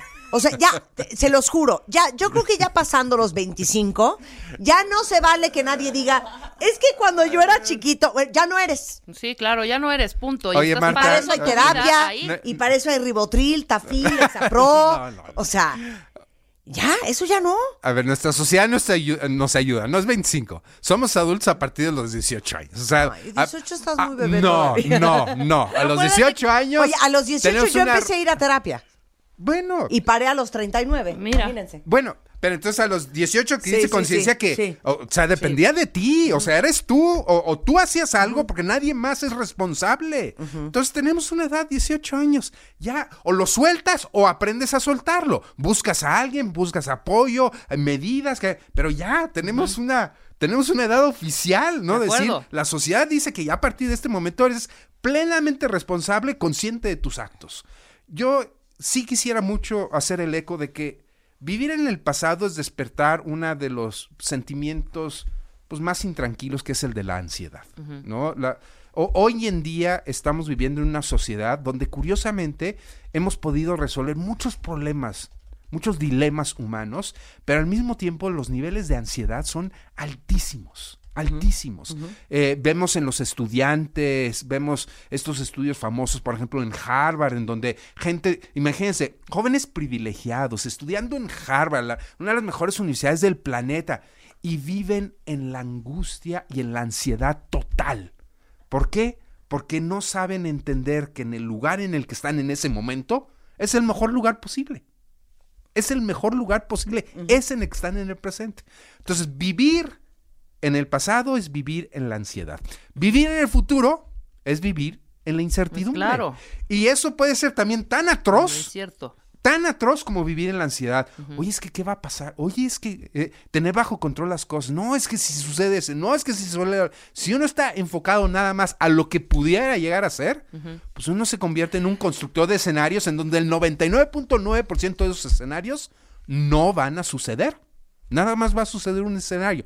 Y para saber cuál es ese escenario, peor tantito, para saber si ese escenario va a ser el bueno, porque a veces estamos deseando que pase algo que cuando pasa nos damos cuenta que no era lo que esperábamos. ¿Cuántas veces estamos A ver, claro. ¿Cuántas veces estamos acomodando las cosas? Que es que voy a hacer que suceda esto y esto y esto, esto, porque va a ser maravilloso, porque va a ser extraordinario. Y en el momento en que sucede, nos damos cuenta de que para nada, no era lo que esperamos. También a veces evitamos un futuro, evitamos un escenario. No, es que si pasa esto va a ser una tragedia, me voy a sentir arreglada. Y de repente sucede y nos damos cuenta que, Que no todo tiene pasa nada y no de pasa trágico. nada. O sea, inclusive tratar de concentrarnos para que suceda lo que queremos que sucede puede ser un gravísimo error. Punto número 6, y este no saben cómo varios se van a apuntar porque vivimos en un país tan culpígeno. Sí. Pero el punto número 6 es. Dejarte atrapar por la culpa. Y hacer. Ay, se me había olvidado la- el colofón.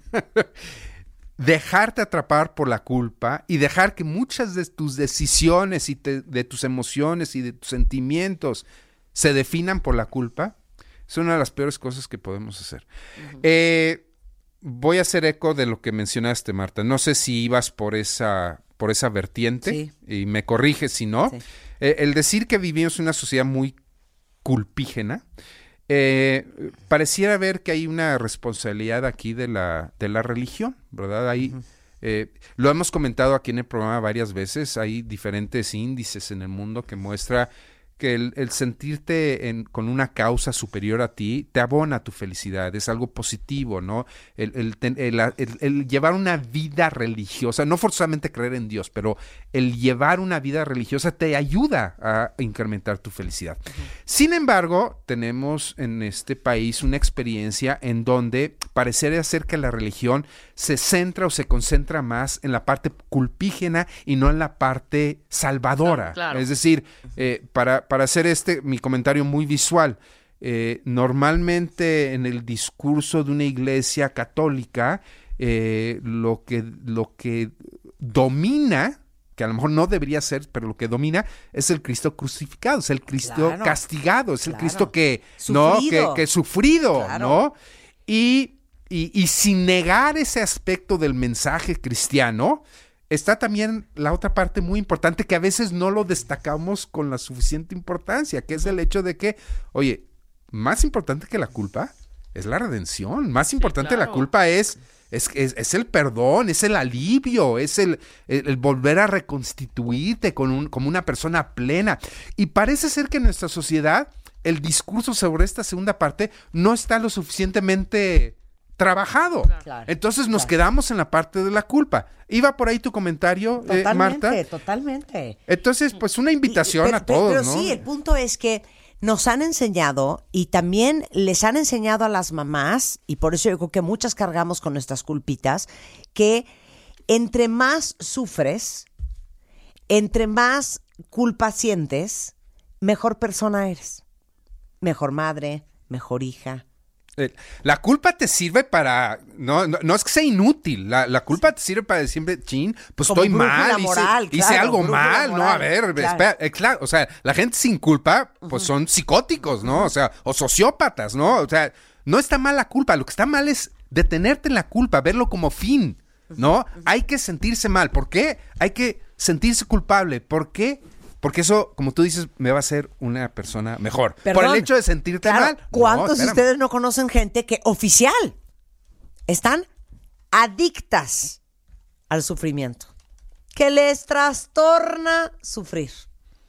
Y que cada vez que les pasa algo desafortunado, no importa si no le aceptaron la tarjeta de crédito en el súper o se les murió el perro, en el fondo sienten una alegría por todas las agendas y efectos secundarios este, que trae de bondad y conmiseración de los demás una persona que sufre mucho. ¿Cuál, cuál, cuál es? No, no. No, no, en fin, ¿no? No. ¿Quieres ahondar? Sí. Ok. Tu peor culpa, Marta. Híjole, mi peor culpa. Qué buena Tu pregunta. peor culpa. Yo, yo puedo empezar. Yo, yo ver, reconozco fácilmente. Híjole, mi, mi, mi relación de niños adolescentes con mi hermano. E- eso, sí, de veras. O sea, ¿Se eso. agarraban a moquetazos? Eh, uy, no, no, no. sí, era sí. una cosa. eh, y ahorita, afortunadamente, nos llevamos extraordinariamente bien y mucho cariño y mucho amor. Pero fue un tránsito muy complicado. O sea, yo todavía hay cosas ¿Es que más a grande o veces. más chico? Es más chico, es tres años más chico que razón yo. tienes culpa. Híjole, pero Claro, terrible. o sea, de, durante uy. muchos años sí fue así como que. A mí me dio durante un rato también así de que yo le hacía maldades a mi hermanita. Yo decía, qué culpa. Pero Oye, luego pues ya tú lo de superé. sentir culpa porque tú eras bully en tu colegio. No, pero no era bully de las bullies estas pesadas, no. Pues eras bully Eras buena bulita, onda. eras Era bulita. Bully buena buena onda. onda, ya sabes, de esas de, ya ándale, préstame tu Te digo dete. una cosa, no crees que soy fan de la culpa, ¿eh? ¿No? No, no te puedo decir algo así que me sienta yo súper ¿Realmente? culpable. No ahorita, pero que te haya no sentido ahorita, que en algún momento de tu vida de fue algo que tuviste que trabajar mucho. Ah, bueno, yo creo que con esto se van a espejear muchos. Cuando yo arranqué la compañía Bebemundo hace 17 años, eh, le metí muchas horas a ese proyecto. Horas que le quitas a tu familia, que le quitas a tus hijos. Claro, y ahí eso, está, eso, ese, Ahí está. ese, esa angustia de estoy pero no estoy, pero entonces no estoy en la compañía, pero entonces estoy en la compañía y no estoy con ella, ya sabes. Es muy Eh, chinche eso, es, eso. eso es muy, Sí. yo creo que a muchas les pasa lo mismo, ¿no? Sí, eso es fuerte, eso es Ok, fuerte. ahora sí quieres ir el 7. Ahora sí ya. No, quiero el Que- 8. quería sacar quiero tus el ocho, trapitos. Quiero el El 8, ocho. quiero el 8. El 8. ¿Por qué el no Porque el 7? 7 es típico, claro. Ay, no te sí, claves, no te claves en las cosas materiales, ya. Eso ya No, lo eso ya lo sabemos. Ya las cosas material. No, oh, bueno, pero. Ok, está bien. 8. Rodearte de personas tóxicas. Sí, claro. Y con esto voy a agregar esta música de fondo. A mí me dicen, oye, ¿por qué bloqueas a gente en tu Instagram? ¿Y por qué me sacaste de tu Twitter? Les digo por qué. Por tóxico. Por tóxicos. Porque yo no quiero gente tóxica alrededor mío.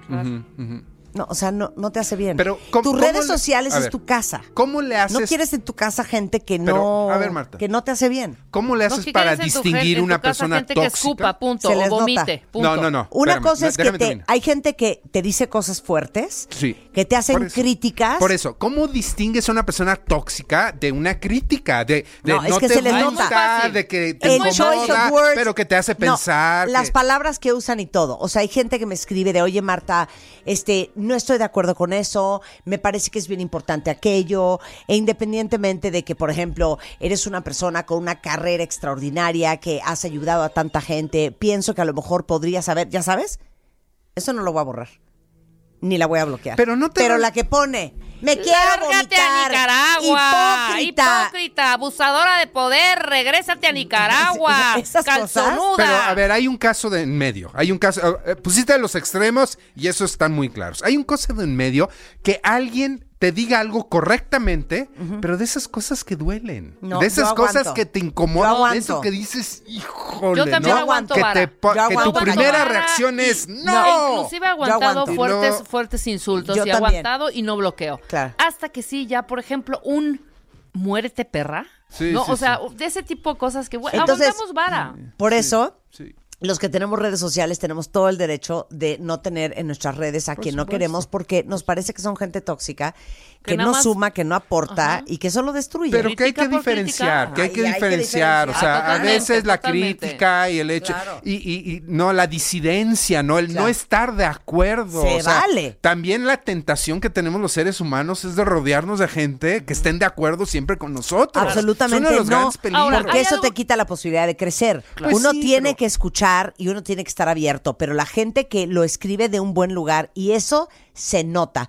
Pero el que te pone muérete perra, Sí, no, no, no. Ahora traen una modita, No, espérame, no, no. una modita de creer que el insulto te pusieron es... muérete perra. Me pusieron, no, a mí me encantó uno que me dice, que estaba yo poniendo que iba yo a ir a pagar mis impuestos y me pone una persona, pues velos a pagar copia barata, copia pirata de Marta de Baile.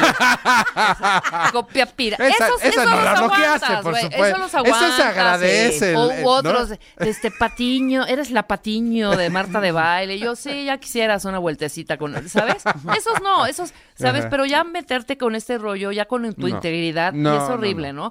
Uno. Y dos, ahora resulta que es un insultazo decirme anciana. o sea, ¿estás de acuerdo?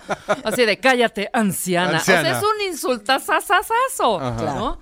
Pero sí vas definiendo. O sea, personas tóxicas, lo puedes, tanto en redes sociales, perdóname, hasta en tu casa, ¿eh? Igual tu marido, o Eh, tu papá, sí, sí, o tu mamá, o tu hermano. Hay gente que te da y hay gente que te resta. Claro.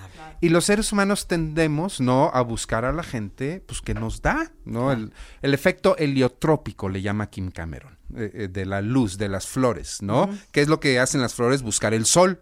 ¿Qué es lo que hacemos los seres humanos? Pues buscar a las personas Ay, qué bueno que, brillan, escuchan que este programa y que tenemos tan buen rating porque significa que buscan tu sol, tu solecito, tu Así- clorofila. Así que yo ya me ardija. Tuiteé una foto, una foto muy artística, la verdad, este, ayer y la puse en mis redes. Yo estoy eh, sacando humo de la boca, ¿no? Gente que no me sigue, gente que me sigue sabe, sabe eh, que soy adicta al cigarro, que fumo.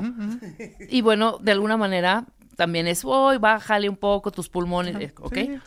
Pero yo no me he sentido en la calle, o tú sí, Marta, que estés fumando en la calle y pase la gente a decirte, te va a dar cáncer de pulmón.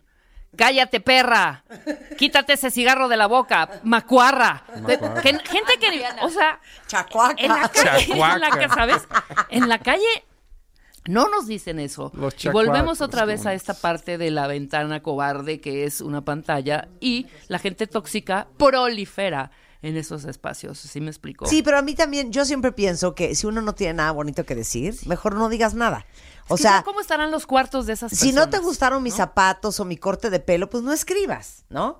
Pero los que les encanta de, ay, Marta, de veras, ¿qué te fuiste a hacer con ese fleco? Te ves horrenda. O sea, ¿por qué? ¿Por qué te hiciste liposucción? Si yo veo a Y Marta alguien- no se ha tocado. Sí, ah, claro, esa es otra, ¿no? Ajá. Qué bárbaro, ¿no? Qué guapa Salma. Y tú, Marta, ya deja de hacerte tanta cosa en la cara. No traigo ni botox, ya sabes. Claro, ni Ay, no, votos. no, no. No, tampoco hay que Ahora, ser. que la ironía se aprecia. ¿Por qué son así en redes con gente que ustedes ni conocen? Exacto. Ya sabes, o sea, sí, ¿por qué son ¿por qué así en redes? insultar a un desconocido? ¿Por qué insultar a un desconocido? Claro. Yo están veo cosas pantalla. en redes que yo tengo mi opinión. No hay forma que yo le escriba a alguien una cosa que lo haga sentir Una mal. majadería. Una majadería. O que yo te ponga, Enrique, porque por cierto, me fascinas de pelo largo. ¡Qué bárbaro, Enrique! Ya te fuiste a dar en la torre. ja, ja, ja, ja, ja. Eh, O sea, mira la cabezota claro. que ¿Qué es tienes. eso? Sí, ¿qué es eso? No, muy mal. No, y, y- y como ¿Qué dices... tal, Rebeca? Y no, no, no, no, no, perdóname, algo. pero esa parte, alguien que ni conoces, qué vergüenza, qué falta de... O sea, es vergonzoso, de verdad, es vergonzoso y también te sorprende porque de pronto, como te comentaba yo en el corte, de pronto digo, o sea, entonces yo estoy la, soy la confundida. Ay, no, no. Tanto, tanta la agresión. conciencia. Se la pasan justificando. ¿De qué? ¿De qué? ve- ¿Ves que ve? Es que ve, es que ve. De veras. Mira, Ay, ¿Pero qué dice? ¿Qué dice? Pero- ¿Qué dice? Así Que se pasa la conciencia, se la pasan justificándose de lo, de lo que pasó. ¿Qué pasó? ¿Qué, ¿Justificando qué? qué, qué, qué pasó? O sea, ¿de qué Exactamente. hablas, hija? Cosas que, o Es sea, que de veras. Aparte, cosas que ni siquiera le- les, imp- o sea, no, les hace daño, les importa, ¿sabes? Bueno, a mí me han dicho hasta estúpida. Hace cuenta, me ponen. Este. ¡Estúpida! Eres. eh, no puede ser que escuchen a Marta, una mujer tan poco in- inteligente. O sea, me dan ganas de decir, perfecto, vente al programa, te voy a hacer una prueba de IQ y me hago una yo. A ver quién sale más inteligente. Es que ya, es que es, Es muy que fuerte pareciera esto. con estos millones y millones de tweets, como le decía yo a Enrique en el corte, pareciera neta que ven- vivimos en Ámsterdam, ¿sabes? En Holanda, en, Sí, sí. en Noruega, El- donde... el camión llega a las 3:25, Donde nadie ¿no? tira basura, Sí. donde se respetan las reglas, o sea, y salgo a la calle y digo, ¿dónde está todo mi timeline de verdad? Eh? Los, extraño a esa gente porque es un tirarse unos contra otros. ¿Dónde está esa gente entonces? Ay, no, qué terrible, qué terrible, qué Bueno, en Pero fin. bueno, en fin, A ver sigamos. si les Punto parece número la- 8. No se rodeen de personas tóxicas y tristemente muchas veces puede ser tu familia. Claro. ¿Cómo pasar de la, del pensamiento crítico a la acción crítica? ¿Cómo, cómo, ¿Cómo dejar las palabras y cómo empezar a construirnos para ser algún día Holanda, ¿o ¿no? Donde Sí, las cosas salgan mejor. exacto, claro. Y que no es forzosamente a través de la crítica sin ningún tipo de construcción. Claro, totalmente. Está Bueno, terrible. entonces, pero bueno. Para Entonces, terminar, Enrique. ¿nueve, diez? Final ¿En dónde thoughts, estamos? Final thoughts. ¿Ya, Fano? ¿Ya? Final ¿Se nos thoughts. acabó? ¿Ya? Final Vean los thoughts. otros dos que son Oh, mal. ser tu propio peor crítico. Postergar todo, Marchita, tu Fíjate que ambición. eso soy yo.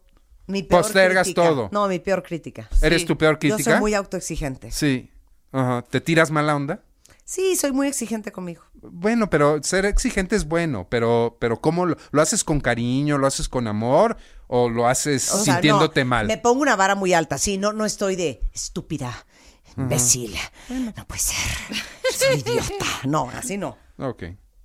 Pero sí soy muy autoexigente. Sí, pero, pero es diferente, ¿estamos de acuerdo? O sea, la, la- Sí, sí es la- diferente. La, la crítica, ¿no? Cuando, cuando es con cariño, ¿no? Con cuidado, con amor, ¿no? Con apapacharte, decirte tú puedes más. Oye, pues bienvenida siempre, ¿no? Ahora, el tirarte mala onda, ¿no? El hacerte sentir mal por algo, pues eh, si los demás no tienen derecho a hacerte sentir mal, ¿por qué tú vas a tener el Claro. derecho a hacerte sentir mal? Por no tiene ningún caso. Estoy de acuerdo. Enrique Tamés, eres lo máximo. Ay, muy tú buena también. plática, Enrique, la neta. Enrique ¿eh? Tamés está en redes sociales, arroba Enrique Tamés, es el decano. Me, me encanta esa palabra, decano. The Deans. Ahí está. Pero bueno, eso es Enrique, es decano. La Gracias. palabra de hoy fue decano. Enrique Tamés, te queremos. es una alegría siempre hablar contigo. Muchas gracias. ¿Todavía no tienes ID de cuenta viente? No. No, yet, yet, yet. Consíguelo. en martadebaile.com. Martadebaile.com. Y sé parte de nuestra comunidad de cuentavientes. Marta de Baile 2022. Estamos de regreso. Y estamos donde estés. Bueno, de lo más exitoso que hemos hecho este- es que ya te veo y oigo esta música, entonces ya no puedo estar hablando como ametralladora, desquiciada, porque siento que el Dalai Lama estaría muy decepcionada de mí y me juzgaría. Entonces tengo que decirlo de esta manera, cuentavientes. El día de hoy, hermanos, hermanas. No, no es como así. El día de hoy, hermanos, hermanas. Marco Antonio Karam, presidente y fundador de Casa Tíbet en México. Primo hermano de madre y padre del Dalai Lama. Miren, ínchimos, BFFs. Está de regreso con nosotros. Tuvimos hace poco a, a Marco Antonio y nos explicó qué es el budismo. Y quedaste contratado para regresar a explicarnos quién es esta figura que ustedes llaman su santidad del Dalai Lama. Porque estamos de acuerdo que todos sabemos que existe el Dalai Lama. Alguna vez alguien ha visto una foto del Dalai Lama. Se habla mucho del Dalai Lama. Pero ¿quién es el Dalai Lama para ustedes? ¿Qué significa? ¿Qué representa? ¿Y por qué lo llaman su santidad? Bienvenido de regreso. Bueno, en primera instancia, Marta, no sabes el gusto que me da estar aquí en tu programa y el increíble efecto que tiene en aquellas personas que nos escuchan. Así que, ¿Cómo te fue la vez pasada? no, de forma espectacular tuvimos más de 50 mil hits a la a las redes sociales de la Casa del Tibet, o sea, Y casi... tú no me respetabas, qué grueso, Pero ¿no? ¿Tú crees que eso es, supuesto que eso sí. es budista? ¿Tú crees que eso es, que eso es un buen Buda? Oye, pues qué sensacional, ¿no? Fue muy interesante porque aparte eres un gran explicador. Oye, bueno, pues arráncate. El Mira, Dalai Lama. Todo, Dalai- quiero saber dónde nació, ¿Cómo quién no? era su mamá, quién era su papá, todo. Como bien sabes, el Dalai Lama es el líder temporal y espiritual del pueblo tibetano. Premio Nobel de la Paz 1989, e indudablemente, acuerdo a muchas distintas encuestas, entre ellas la encuestadora Gallup, el líder de opinión moral más importante del mundo contemporáneo. Esto es algo interesante, dado el hecho de que... O sea, el Papa eh, Francisco. Más todavía, tiene un rating, si lo podemos describir de esa manera, todavía más importante. Bueno, el Dalai Lama es, eh, nació en 1935 en ah, una provincia al oeste del Tíbet y eh, en lo que es, eh, lo que es eh, la provincia de Kham, ¿sí? en una pequeña aldeíta muy modesta llamada Taxter, cuyo único mérito es estar relativamente cerca de uno de los más grandes monasterios de la tradición, digamos, ortodoxa del budismo tibetano, la tradición Gelugpa, que se encuentra a pues unos 100 kilómetros aproximadamente de distancia de esta pequeña aldea. Eh, la familia del Dalai Lama era una familia primariamente de agricultores, de personas eh, que ni siquiera sabían leer ni escribir, analfabetas, y eh, tu- tuvieron el mérito, eh, por algunas condiciones y circunstancias, dentro del ámbito del seno familiar, de dar a luz a una serie de hijos que ostentarían cargos importantes dentro, digamos, la teocracia tradicional del Tíbet precomunista en general.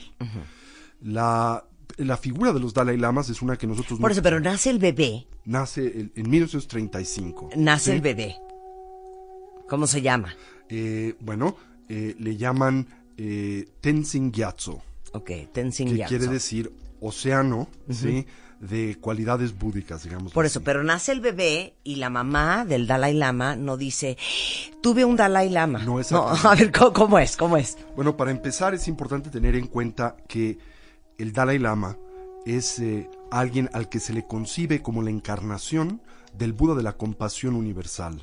Se le llama Avalokiteshvara en la lengua sánscrita, o los tibetanos le nombran eh, simplemente aquel que nos ve con ojos de amor u ojos amorosos, Chenezi. ¿Sí? Han habido 14 individuos que ostentan históricamente este título, que se basa en un concepto que es central para la filosofía budista, que es la continuidad de la conciencia o el renacimiento. Ok, por eso, ha habido ¿Sí? 14 Dalai Lamas. 14 Dalai hasta la fecha. Exacto. O sea, por decir 14 reyes, 14 emperadores, por decir un nombre, ¿no? Para, para hacer un comparativo. Entonces ha habido 14 Dalai Lamas. Así es. ¿De qué depende que seas Dalai Lama? O que te nombren Dalai Lama. Depende de una variedad de factores. Primero, naturalmente, el que eh, la persona que ostenta el título manifieste ciertas habilidades y cualidades, entre ellas lo que podríamos describir como la perfecta recolección de sus vidas previas. Esto es que el pequeñito se reconozca a sí mismo como el Dalai Lama. Y así lo hizo él. Ahorita te cuento la historia.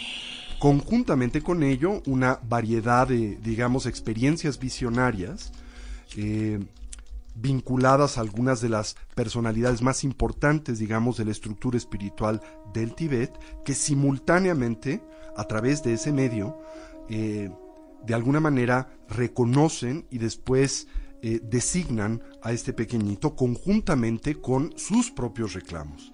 Simultáneamente el niño tiene que pasar una serie de pruebas excepcionales en donde empíricamente se comprueba que existe evidencia para concebirle como la encarnación del previo Dalai Lama. Entonces déjame que te cuente la historia para ilustrar todas estas ideas. Sí, porque ¿no? siento que estoy perdida.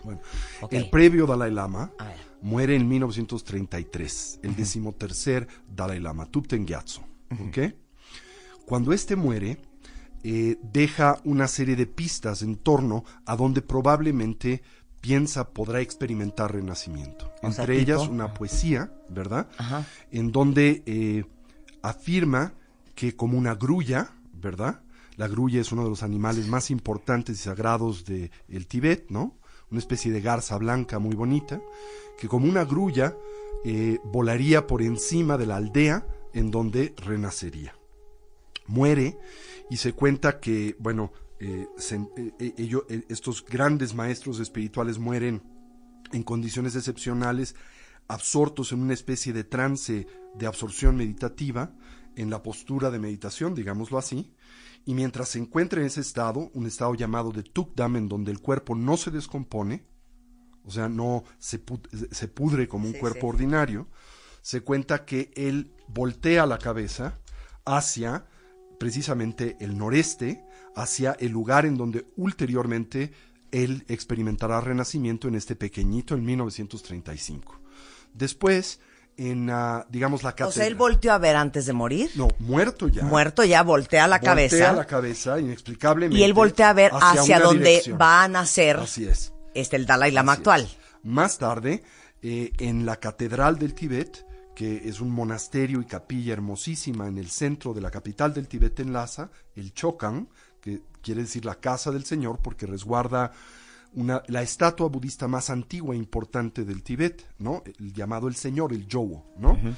Y ahí, en el medio del verano, una de las gárgolas eh, al, eh, que da precisamente al noreste, empieza a tirar agua cuando no hay lluvia, cuando no hay deshielo, cuando no hay nada. En otras palabras, un evento milagroso que la teocracia tibetana interpreta de nuevo con un augurio en torno a la dirección hacia donde deben de dirigir su búsqueda por el nuevo Dalai Lama. ¿sí? Ahora, hay dos tipos de renacimiento, Marta.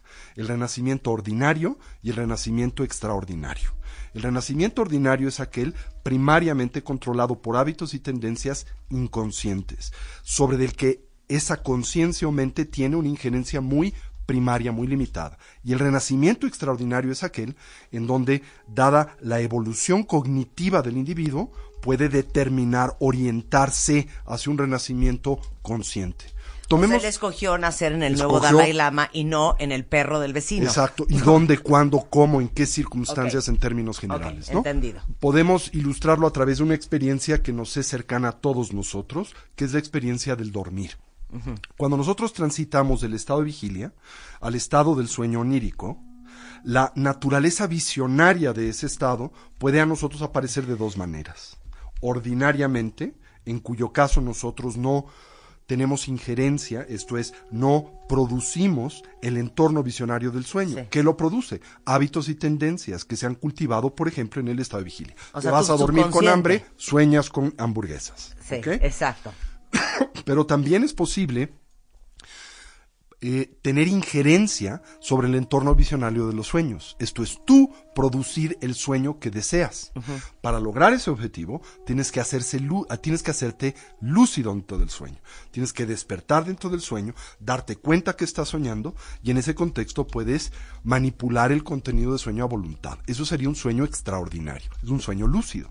Bueno, de la misma manera, nosotros al transitar entre la vida, el estado intermedio entre la vida y el renacimiento y el renacimiento, podemos también hacernos lúcidos.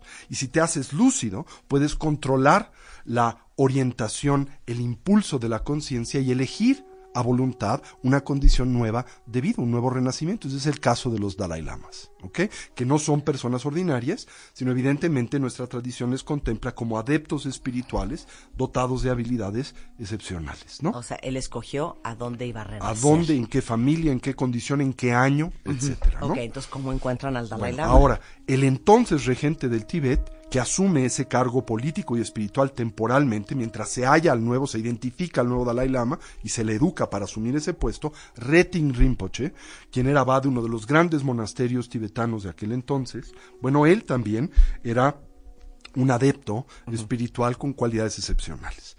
Entonces, eh, a través de una serie de experiencias visionarias, y una serie de peregrinajes a los lugares, a los lugares sagrados del Tíbet, particularmente una montaña llamado, una montaña que se llama Latso, es una montaña que da un lago glacial, transparente, hermosísimo. Yo he estado ahí un par de veces en mi vida, ¿no?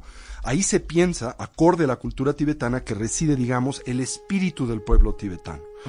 Y eh, en este entorno se manifiesta una especie de deidad protectora, se llama Pelden Lamo, ¿no? Muy vinculada precisamente a la figura y historia de este linaje, el de los Dalai Lamas. Retin Rinpoche asciende, como es costumbre, a esa montaña para tener esta vista de este lago glacial, eh, para su diálogo interior, para, digamos, eh, su conciencia ordinaria, y en este estado exaltado de atención tiene una experiencia visionaria eh, vinculada a esta deidad protectora del Tíbet Pelden Lamo, y vislumbra en el lago una casita con techos de turquesa, vi- divisa al mismo tiempo una serie de letras que emergen del lago, que corresponden a la provincia y la aldea en donde renacerá el pequeño Dalai Lama, y vislumbra a la figura del Buda de la compasión ilimitada, quien le indica que un pequeñito niño va a renacer ahí. ¿Y entonces? vuelve de vuelta a Lhasa. Y ahora, acorde a la tradicional cultura tibetana, al morir el Dalai Lama, pues se espera su retorno, dado el hecho de que los Dalai Lamas tienen un pacto con el pueblo tibetano, de servir, digamos, como su guía y protector. Así entonces, y dado el hecho de que los tibetanos albergan, abrazan este concepto del renacimiento, de la naturaleza espiritual de la conciencia, pues por todos lados del Tibet están muy atentos al nacimiento de un niño bajo circunstancias excepcionales. Ya no puedo más con la historia. Total, que ¿Cuándo llegamos, nació? llega, eh, llegamos a esta pequeña aldea y la eh, historia cuenta que empiezan a acontecer en la misma, en el mes de julio de 1935, sucesos muy extraños y excepcionales. Granizadas fuera de tiempo, lluvias fuera de tiempo, los aldeanos dicen escuchar música celestial, celestial como angelical, que no tiene eh, explicación, son eventos como fuera de lo común, ¿no? Y es en ese contexto que eh, nace el Dalai Lama, ¿no? Entonces se cuenta que eh, al nacer, como te decía, eh, se despliegan eventos fuera de lo común. Por ejemplo, de la casa en donde nace, los aldeanos divisan un gran arco iris que se extiende al infinito. Al mismo tiempo, el día que el pequeñito nace, se escucha como una especie de canto celestial que muchas personas oyen. Hay temblores de tierra, ¿verdad? Y todos saben que todo esto tiene que ver con un renacimiento excepcional, un bodhisattva. Por eso, pero la mamá todavía no sabe que su hijo es el Dalai Lama. Todavía no. Ni que está pariendo al Dalai Lama. Pero sabe que su hijo tiene alguna cualidad excepcional, que estas circunstancias denominan o determinan que no es un niño común y corriente. Ok. ¿sí? Bien, ahora, el niño nace y al nacer se cuenta que una serie de cuervos se apostan en la casa, ¿verdad? Y no la dejan eh, durante varios meses en la pues primera fase de infancia del pequeñito, ¿no? Ahora los cuervos están ligados como animales protectores a la figura del Buda de la compasión ilimitada. Así que empiezan a haber pistas de que este Sí. niño tiene algún vínculo con eh, precisamente eh, este Buda que es el protector nacional del Tíbet en general. Después el niño empieza a crecer y por ahí de sus dos años y medio aproximadamente, eh, se le notan juegos muy extraños. Por ejemplo, la predilección, como pequeñito, de jugar a hacer maletas, porque el pequeño siempre dice que, bueno, ahí está de paso, está preparando sus cosas porque su gente va a venir a recogerlo y llevarlo a donde él realmente reside, que es la capital del Tíbet, la ciudad de Lhasa. Qué cosa más fuerte, porque a mí me dice eso mi hijo y digo, traumas, este niño es hijo del diablo. Así es. Al mismo tiempo, el niño, en lugar de jugar lo que los niños ordinarios juegan, lleva a cabo todo tipo como de rituales tradicionales tibetanos. Manifiesta una per- perfecta habilidad para manipular los objetos rituales tibetanos, estamos hablando de a los dos años, y al mismo tiempo hace cánticos. Recuerda, esta es una familia agrícola, eh, que no saben leer ni escribir, son analfabetas, y el niño recita en estos juegos de pequeñito textos que están algo así como en latín, que es el Sí, idioma sí, sí, clásico sí.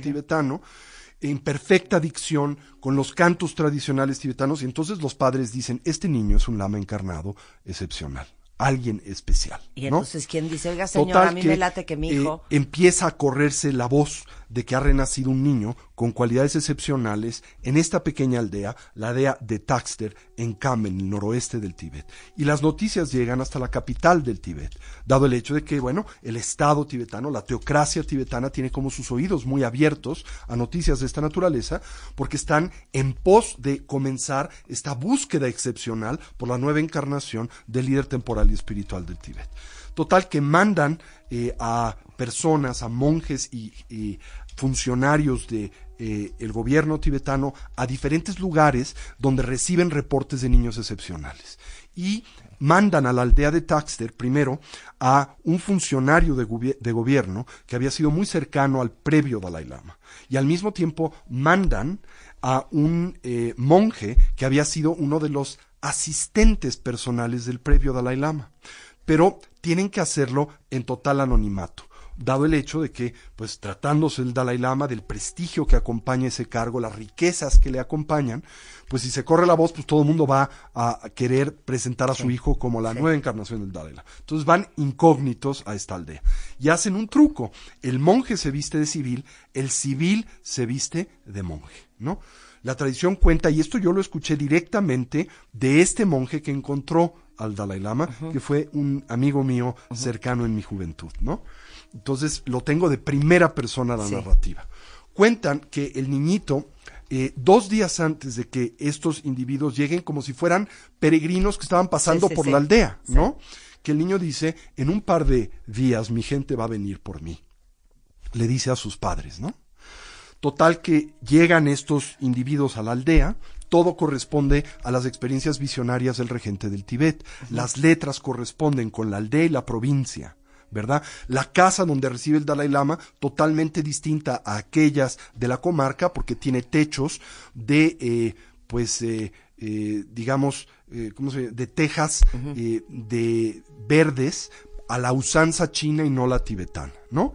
Total que llegan al patio y el niño pequeñito, tendría dos años y medio, tres años, los ve, ¿no? Y para la sorpresa de ellos, corre sin ningún temor ante estos y les reconoce por sus cargos originales. Le dice, tú eres un miembro del gobierno de la administración tibetana. Tú eres un monje del monasterio de Drepung. Y no sé porque, eh, y no sé por qué están fingiendo ser lo contrario. Deberían de avergonzarse. ¿No? El niñito les dice.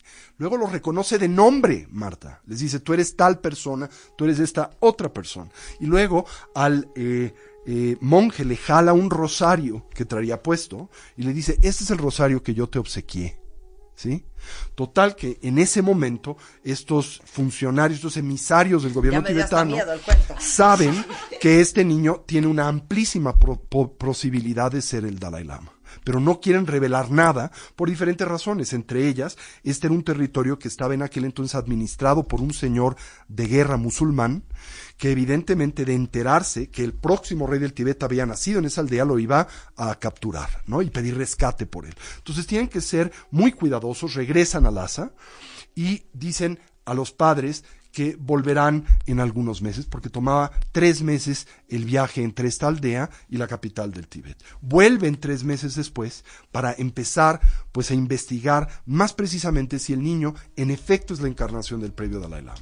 Y lo hacen a, a través de la usanza tradicional tibetana. Traen una colección de objetos que le habían pertenecido al previo Dalai Lama, que había usado a lo largo de su vida, tanto rituales como personales, y eh, diluyen estos objetos con muchos similares de diferentes calidades. Por ejemplo, traen una campana ritual, la famosa el drilbu tibetano, ¿no? Una de oro, una de plata, la que usaba el previo Dalai Lama, otras cuatro o cinco más de diferentes tipos, unas más llamativas, Sí, otras par de menos la llamativas. así, ¿no? Entonces sientan al pequeñito, ¿no? Y le enseñan estas campanas y le piden, reconoce entre ellas alguna. ¿Cuál es la tuya? ¿Cuál es la tuya? Y el niño, sin chistar, reconoce la que era propia. Mira, Después mira quién está en la tele, mira quién está en la tele, voltea. Vital Signs, CNN, Ah, el Dalai Lama, está. Eso es un buen augurio, hablando. es un buen augurio. ¿eh? O sea, qué horror que Muy estemos hablando augurio. del Dalai Lama y aparezca en Eso CNN ahorita en la augurio. pantalla. Eso es algo muy especial, ¿no? Total que le hacen más de 30 pruebas de esta naturaleza. El niño no puede chistear en tan solo una. Tiene que ser perfecta recolección. Pero hay un problema, ¿no? Le muestran un bastón.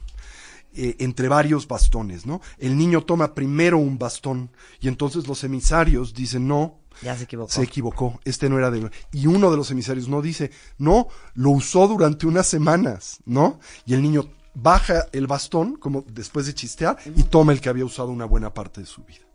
Y a través de todos estos medios, los emisarios concluyen que en efecto este pequeñito es la encarnación del previo Dalai Lama. Y se lo llevan. Se lo llevan, ahora en Espérame. la cultura tradicional Sí, sí, tibetana. o sea, ¿cómo así de señora? Bueno, es pues, un honor muchísimas gracias. El- contar dentro del seno de tu familia con la- una alta encarnación y evidentemente se llevan más tarde a la familia para que acompañen al niño eh, en su nuevo puesto y en esta nueva aventura vital que será la de Dalai Lama, ¿no? ¿Cómo lo preparan?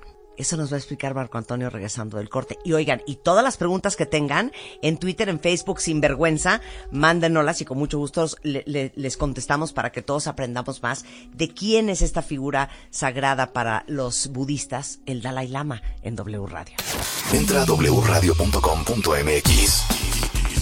Checa más información de nuestros invitados, especialistas, contenidos y escucha nuestro podcast. Marta de Baile 2022. Estamos de regreso.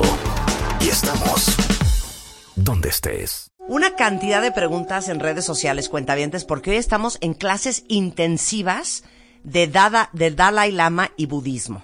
Está con nosotros Marco Antonio Karam, es presidente y fundador de la Casa Tibet en México.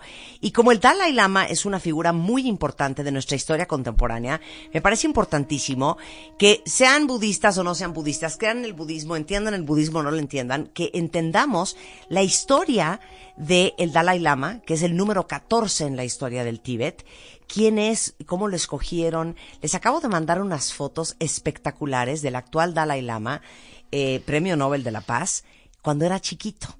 Y nos quedamos en que eh, una vez que identifican después de una serie de pruebas fuertísimas que él es la reencarnación del Dalai Lama número 13 para convertirse en el número 14, se lo llevan de su familia a los tres años de edad.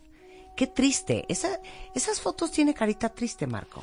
Pues podrás imaginar que para un niño de esa edad, el separarse de su familia, el distanciarse de su madre, en particular de sus hermanos, naturalmente es una experiencia compleja, fuerte. confrontativa, Sí. traumática. El propio Dalai Lama así lo comenta, dice que fue algo muy difícil para él de superar y especialmente durante su instancia, su, perdón, su infancia, dada eh, la intensidad del proceso educativo al que se le somete, ¿verdad?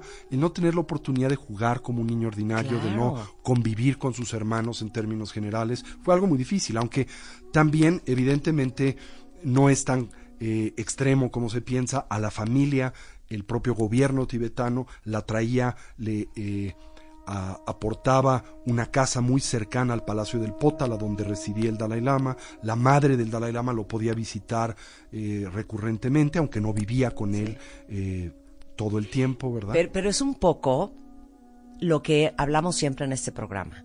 Al final, cuando tú crees que el trabajo es el vehículo para pagar tarjetas de crédito y para pagar colegiaturas y para comer, pierdes todo el sentido más importante y más grande de la vida, que es entender, mucho más allá de la subsistencia vulgar, es cuál es tu misión en la vida, para qué veniste, cuáles tus, son tus grandes deseos, tus grandes sueños, tus grandes anhelos y el gran propósito por el cual tú estás en esta tierra y no alguien más.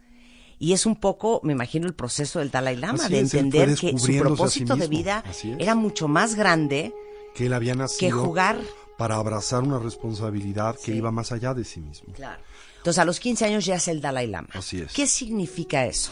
Bueno, el Dalai Lama es el líder temporal y espiritual del pueblo tibetano. Eso quiere decir que por Es un lado papa. era como una especie de papa, Sí. era por un lado el rey de Tibet, pero por otro lado también la cabeza principal, digamos, de las distintas escuelas del budismo tibetano. El budismo tibetano está dividido en diferentes tradiciones, pero al Dalai Lama se le contemplaba como una especie de unificador y patriarca de todas estas, aunque cada una de estas escuelas tiene, digamos, su cabeza en particular, ¿no? Y el Dalai Lama, porque, eh, eh, eh, por cierto, todo el mundo está con los pelos de punta aquí en Twitter, porque justamente cuando estamos teniendo esta conversación, volteo a ver un monitor que tengo enfrente, que es CNN en el, el internacional, y de repente sale un anuncio y sale el Dalai Lama. Algo Dicen. ¿esto significa algo? Pues una coincidencia, como una sincronía, ¿verdad? Algo excepcional. Siento que el Dalai Lama me quiere conocer. Que- muy probablemente. Siento que así es. Oye, eh, ya, ya que conocen un poco la historia, eh, si no escucharon el programa que hicimos eh, con Marco Antonio Karam la última vez, en donde explicó toda la filosofía budista, les mando ahorita por Twitter el podcast, que de todos modos está arriba en martadebaile.com para que se pongan al corriente. Este, nos trajiste recomendaciones de vida del Dalai Lama, porque Así le van ustedes a entender cómo piensa un budista. Así es. Bueno, pensé que podría traerle, y esta es una compilación de algunos consejos de vida que el decimocuarto Dalai Lama nos ha pues eh, regalado a lo largo de los años, ¿no? El primero de estos dice, ten en cuenta que el gran amor y los grandes logros requieren de grandes riesgos. En otras palabras, que si nosotros queremos darle un sentido de profundidad y trascendencia a nuestras vidas, no podemos existir siempre intentando apostarle a lo seguro. Tenemos que tomar riesgos. Nunca eh, debes de esperar siempre caer en blandito, tener una especie de red de protección que garantice un resultado determinado en tu vida. Esa es una perfecta receta para la mediocridad. ¿sí? Concibe que puedes hacer cosas que no atisbas puedes llevar a cabo, que tienes capacidades que ni siquiera sospechas. Toma riesgos en tu vida, sarte de esa línea de de confort, de esa zona de confort en tu vida. Y dice el Dalai Lama, el gran amor y los grandes logros se encuentran precisamente en esa dimensión de la experiencia, no en lo que es cómodo, no en lo que es seguro, ¿verdad? Y no es lo que es fácil. y no en lo que es fácil. Dice también, cuando pierdas, y hay algo aquí muy No importante, puedo, tuitea. Ya cuando lo leí. pierdas, dice, no pierdas la lección. En otras palabras, a repetir. cuando pierdas, como mínimo, no pierdas la lección. Ahora dilo como cura budista. Cuando pierdas, no pierdas la lección. ¿No? ¿Qué quiere decir esto? Para empezar, ¿qué posibilidad existe, existe de que en el devenir de tu vida te topes, te veas expuesto a dificultades, problemas y a fracasos? Bueno, la realidad es que no hay posibilidad alguna, es certero. Vas a perder en algún momento en tu vida, ¿no? Pues entonces, como mínimo, no pierdas la lección. Porque cada conflicto, cada dificultad aporta un aprendizaje. ¿Puedo ser todavía más específica? Perdiste tu relación de pareja, no pierdas la lección. Así es. Perdiste tu matrimonio, no pierdas la lección. Perdiste un dineral, no pierdas la lección. Perdiste una oportunidad de oro, no pierdas la lección. Acuérdate el famoso precepto. Perdiste tiempo, No no pierdas, pierdas, la lección. Sí. Eh, perdiste lo que te es valioso, no pierdas la lección. No lo repitas de nueva vez, ¿no? Como decía el gran Arnold Toynbee, el gran historiador inglés, decía que los pueblos que olvidan su historia están condenados a repetirla. Y los seres humanos que olvidamos nuestra historia estamos también condenados a ser incontrolablemente repetitivos, ¿no? Por eso dice el Dalai Lama, si pierdes y vas a perder, no pierdas la lección. Aprende de tus errores, ¿no? Oficial, quiero ser amiga del Dalai Lama. Dice también, en tu vida sigue las tres R's. Tres principios fundamentales que pueden sustentar tu desarrollo moral y evolutivo. Y dice, nunca pierdas el respeto a ti mismo. Y mi maestro solía decir, Tulku Rinpoche, quien fue uno de los más grandes eruditos y contemplativos tibetanos del siglo XX, decía que en la vida hay muchas cosas que uno puede negociar, pero hay una que no es objeto de negociación, y ese es el respeto a ti mismo, tu propia dignidad. Decía, negocia lo que se te venga en ganas, ¿qué importa quién lave los platos en la noche? Pero no pierdas nunca tu dignidad y no negocies tu dignidad. Ten respeto para ti mismo. Respeto para los otros, porque los otros como tú desean ser felices, desean dejar de sufrir y lo merecen tanto como tú. Y responsabilidad sobre todas tus acciones, porque todo lo que haces, piensas y dices, te guste o no, genera consecuencias de las que eres responsable. Eres el arquitecto de tu propia vida. El otro día mi hermano me dijo una cosa que me dejó traumatizada. Uno termina siendo víctima de sus propias acciones. Por supuesto. Y Ahora, sentimos, si, sentimos vives en que, piloto automático. Claro, y- pero sentimos, pero hay una sensación, cuentavientes, de que nos mandó esto la vida. O sea, nos llegó, o sea, nos pasó o no nos pasó, sin hacerte responsable de que todo lo que te pasa y no te pasa, está vinculado con tu desempeño vital. En otras palabras, nada viene de la nada. La nada solo produce nada. Los eventos de tu vida no son nada, son algo, vienen de algo, de algo con lo que tú tienes vínculo y relación. Dice también el Dalai Lama, recuerda que el no obtener lo que quieres en ocasiones representa un maravilloso golpe de suerte. O en otras palabras, el obtener todo lo que quieres puede ser una maldición. pero es como mucho de confía que lo que viene a ti es porque es lo que tienes que tener. y que es útil y que es un detonante de tu desarrollo Y personal. lo que no, no. Así es, ¿no? A- En otras palabras, confía en la vida. Es sabia en sí misma. Dice algo que me encanta. Aprende las reglas, así sabrás cómo romperlas apropiadamente. En otras palabras, no seas una persona rígida, ¿verdad? Si bien debes de seguir las reglas en términos generales, también, en ocasiones, debes de romperlas. ¿Me puedo brincar? Por favor. Por favor, a este el número 8. Se van a traumar. Me dieron ganas de llorar. Dice, pasa un poco de tiempo a solas todos los días. En otras palabras, cerciórate ¿A en cualquier hora? momento, aunque sean 10 ¿A qué minutos. hora? ¿En Si uno no coche? puede. Bueno, ¿quién de ustedes que son mamás no se pueden meter a hacer pipí? Porque empiezan. Ma, ma, ma, ma. O sea, ¿a qué es. horas va a estar uno sola? Así es. Fabrica el tiempo. Aunque te tengas que levantar una hora antes de lo común, antes de lo ordinario. En tu coche, que tienes que pasar. Yo ahorita me acabo de echar tres horas para llegar acá.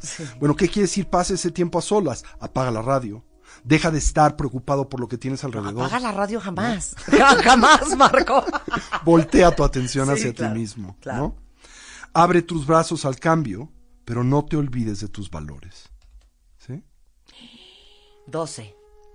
Dice, una atmósfera de amor en tu casa es el cimiento para toda una vida. ¿Sí? Esto, es, esto es el fundamento de lo que es importante y trascendente en tu vida. El amor produce amor. La violencia genera violencia. Ese es un principio primario de la vida. Y el número 13 les va a doler en el alma. Este me encanta, dice, en discusiones con alguien querido, ocúpate tan solo de la situación actual, no saques a relucir el pasado. O como decía mi maestro, puedes ser histérico, pero no seas histórico. ¿No? O sea, si nos estamos peleando hoy porque llegaste tarde por mí, no hay permiso de, pues sí, pero el domingo no te estuve esperando yo. No- nadie está hablando del domingo. En diciembre de Nos encanta, 1932 tú claro. dijiste... Y el día que ¿no? tú me dijiste que me ibas a acompañar a casa de mi mamá y no llegaste, a ver, ¿ese día qué? ¿Ese día qué? No hagan de su vida una ensalada. Me gusta mucho esta, dice, una vez al año ve a algún lugar en el que nunca hayas estado antes, y diría yo, donde nadie te conozca. ¿Para qué? Para reinventarte. ¿Sí? En tu relación interpersonal, para reencontrarte, para renegociar el contrato de pareja, para renegociar la relación que tienes con el mundo y que tienes contigo mismo, para entender que la identidad que abrazas en tu vida es una mera fabricación mental. Siete. Este también les va a doler. Pero dilo bien, como budista inspirado. Cuando te hagas consciente de haber cometido un error, haz algo inmediatamente para corregirlo. Esto es, no te dilates porque tiende a crecer, a complicarse, a elaborarse, ¿no? Corrige las cosas cuando están en caliente. ¿Sí? O sea, nada sirve pedir perdón una semana después, cuando uno ya lloró como puerco. Y esta me encanta, dice. Recuerda que a veces el silencio es la mejor respuesta. Calladito te ves más bonito. Mi mamá lo decía de la siguiente manera. La mejor palabra es la que no se habla. Así es. ¿No? Está muy bonito lo que dice el Dalai Lama. Y es sentido común. A veces yo eh, afirmo que el budismo es la ciencia del sentido común, que es el menos común de los sentidos, por cierto, ¿no? Casa Tibet ah, está acá en la Ciudad de México. Así es, la Casa del Tibet es el centro cultural oficial de su santidad el Dalai Lama en la colonia Roma, la calle de Orizaba 93. Estamos a sus órdenes. ¿Pero qué va uno? ¿Da clases? La Casa del Tibet medita? es un centro cultural, es un, un centro educativo que tiene como mandato pues el difundir la rica herencia espiritual y cultural del pueblo tibetano. Tenemos un programa educativo excepcional, tenemos nuestro seminario de introducción a la teoría y práctica del budismo tibetano. Ah, eso está es padrísimo, cuenta bien, para los que quieren aprender. de ingreso para lo que es el programa formativo que se ofrece en la Casa del Tibet de México. Pueden entrar a nuestras redes sociales, Casa Tibet México, a nuestro Twitter, Casa Tibet México también, y bueno, pues a nuestra página web www.casatibet.org.mx. Algo bien interesante, porque lo acabo de leer ahorita de alguien en, en Facebook, eh, decía, yo soy católico, ¿puedo practicar el budismo? Yo recuerdo muy bien que cuando tú viniste la primera vez dijiste, para nosotros el budismo no es una religión. No es una religión. No es una religión. Es una filosofía, es una forma de estar en el mundo centrada en una actitud de lucidez y sabiduría. Así que sí, por supuesto, cualquier individuo puede derivar beneficio de las herramientas contemplativas de autoanálisis propias de la tradición budista. Y, y pues, ¿qué más nos queda en el tintero? Bueno, pues el Dalai Lama se ve forzado a escapar del Tíbet en 1959 en consecuencia del deterioro de la condición política en el Tíbet y de pues eh, la evolución de la tanto diáspora como del genocidio tibetano. La República India lo abraza, le da eh, pues resguardo tanto a él como a más de 100.000 tibetanos que escapan con él y esto que es o representa el ocaso de la civilización clásica tibetana, también, eh, pues, eh, eh, curiosamente o irónicamente se convierte en una bendición para el mundo, porque nos permite acceder a un reino, a una cultura que había estado herméticamente cerrada por más de dos siglos, y permite el que Occidente pueda empezar a tener vínculos y contactos con no solo el Dalai Lama, sino esta extraordinaria tradición espiritual y eh, filosófica. Y bueno, el Dalai Lama se va convirtiendo poco a poco, como decía al inicio de nuestro programa, en una figura de proyección internacional y hoy en el líder de opinión moral más importante del mundo. Qué increíble. Tiene más de 50 libros. ¿Cuál para todos los cuentavientes que están escuchando, que les interesaría como empezar desde clase 1.1 de budismo, cuál libro recomendarías que lean del Dalai Lama? Pues les recomendaría uno que se intitula eh, En convertirse en un Buda o las cuatro nobles verdades. ¿En convertirse en un Buda? Sí, o las es cuatro. uno, o las cuatro nobles verdades. Perfecto. Es una presentación primaria de la filosofía budista. ¿Sí? Sensacional. Marco, un placer tenerte aquí. El placer es siempre mío. ¿A qué Gracias vas a por- regresar? Porque tienes que regresar. ¿Qué te Aquí parece? dicen, Vuelve a invitar a este hombre excepcional. A mí me encantaría hablar ahora acerca de la meditación. No entiendo. Te lo juro que no entiendo la meditación. Ponme música para meditar. Te voy a explicar lo que es para mí la meditación. Y por qué me da como medio risa, pena, oso. Así. Ponme rever. Cierra tus ojos. Imagina una gota de rocío resbalándose en la punta de una hoja. Siente tus pies. Siente tus rodillas. Siente la sangre correr por... Ay, no, no, ¿sabes qué? No puedo. Me da pena ajena, me da oso, me quiero reír, me quiero salir de la clase, me da angustia, me sudo, todo. No, eso no es exactamente Eso no es. Eso es un ejercicio de relajación. Ya sé, eso se- me ponen tan mal, eso se, me da una pena ajena, porque a mí me dicen, cierra los ojos, pon tu mente en blanco, y automáticamente estoy pensando, en la tarde tengo que ir para retirar la revista, y entonces en la noche tengo una junta, tengo que ir, a una- no he comprado el regalo de la boda del sábado. Eso es lo que me pasa a mí. No, afortunadamente eso no es la O sea, tú meditas diario. Todos los días. ¿Cuánto excepción. tiempo? Unas cuatro horas. O sea, no, no, no trabajas o cómo. Lo hago muy temprano por la mañana, tarde en la noche y un un rato durante el día. ¿Y si tienes rato solo? Me decía, sí, por supuesto. Me decía una persona que creo que es muy interesante la observación. Decía, oye, ¿cómo le haces para meditar en el medio del bullicio de la vida diaria? Sí. Y yo le decía, ¿cómo le haces para vivir en el medio del bullicio de la vida diaria sin Sin meditar? meditar, claro.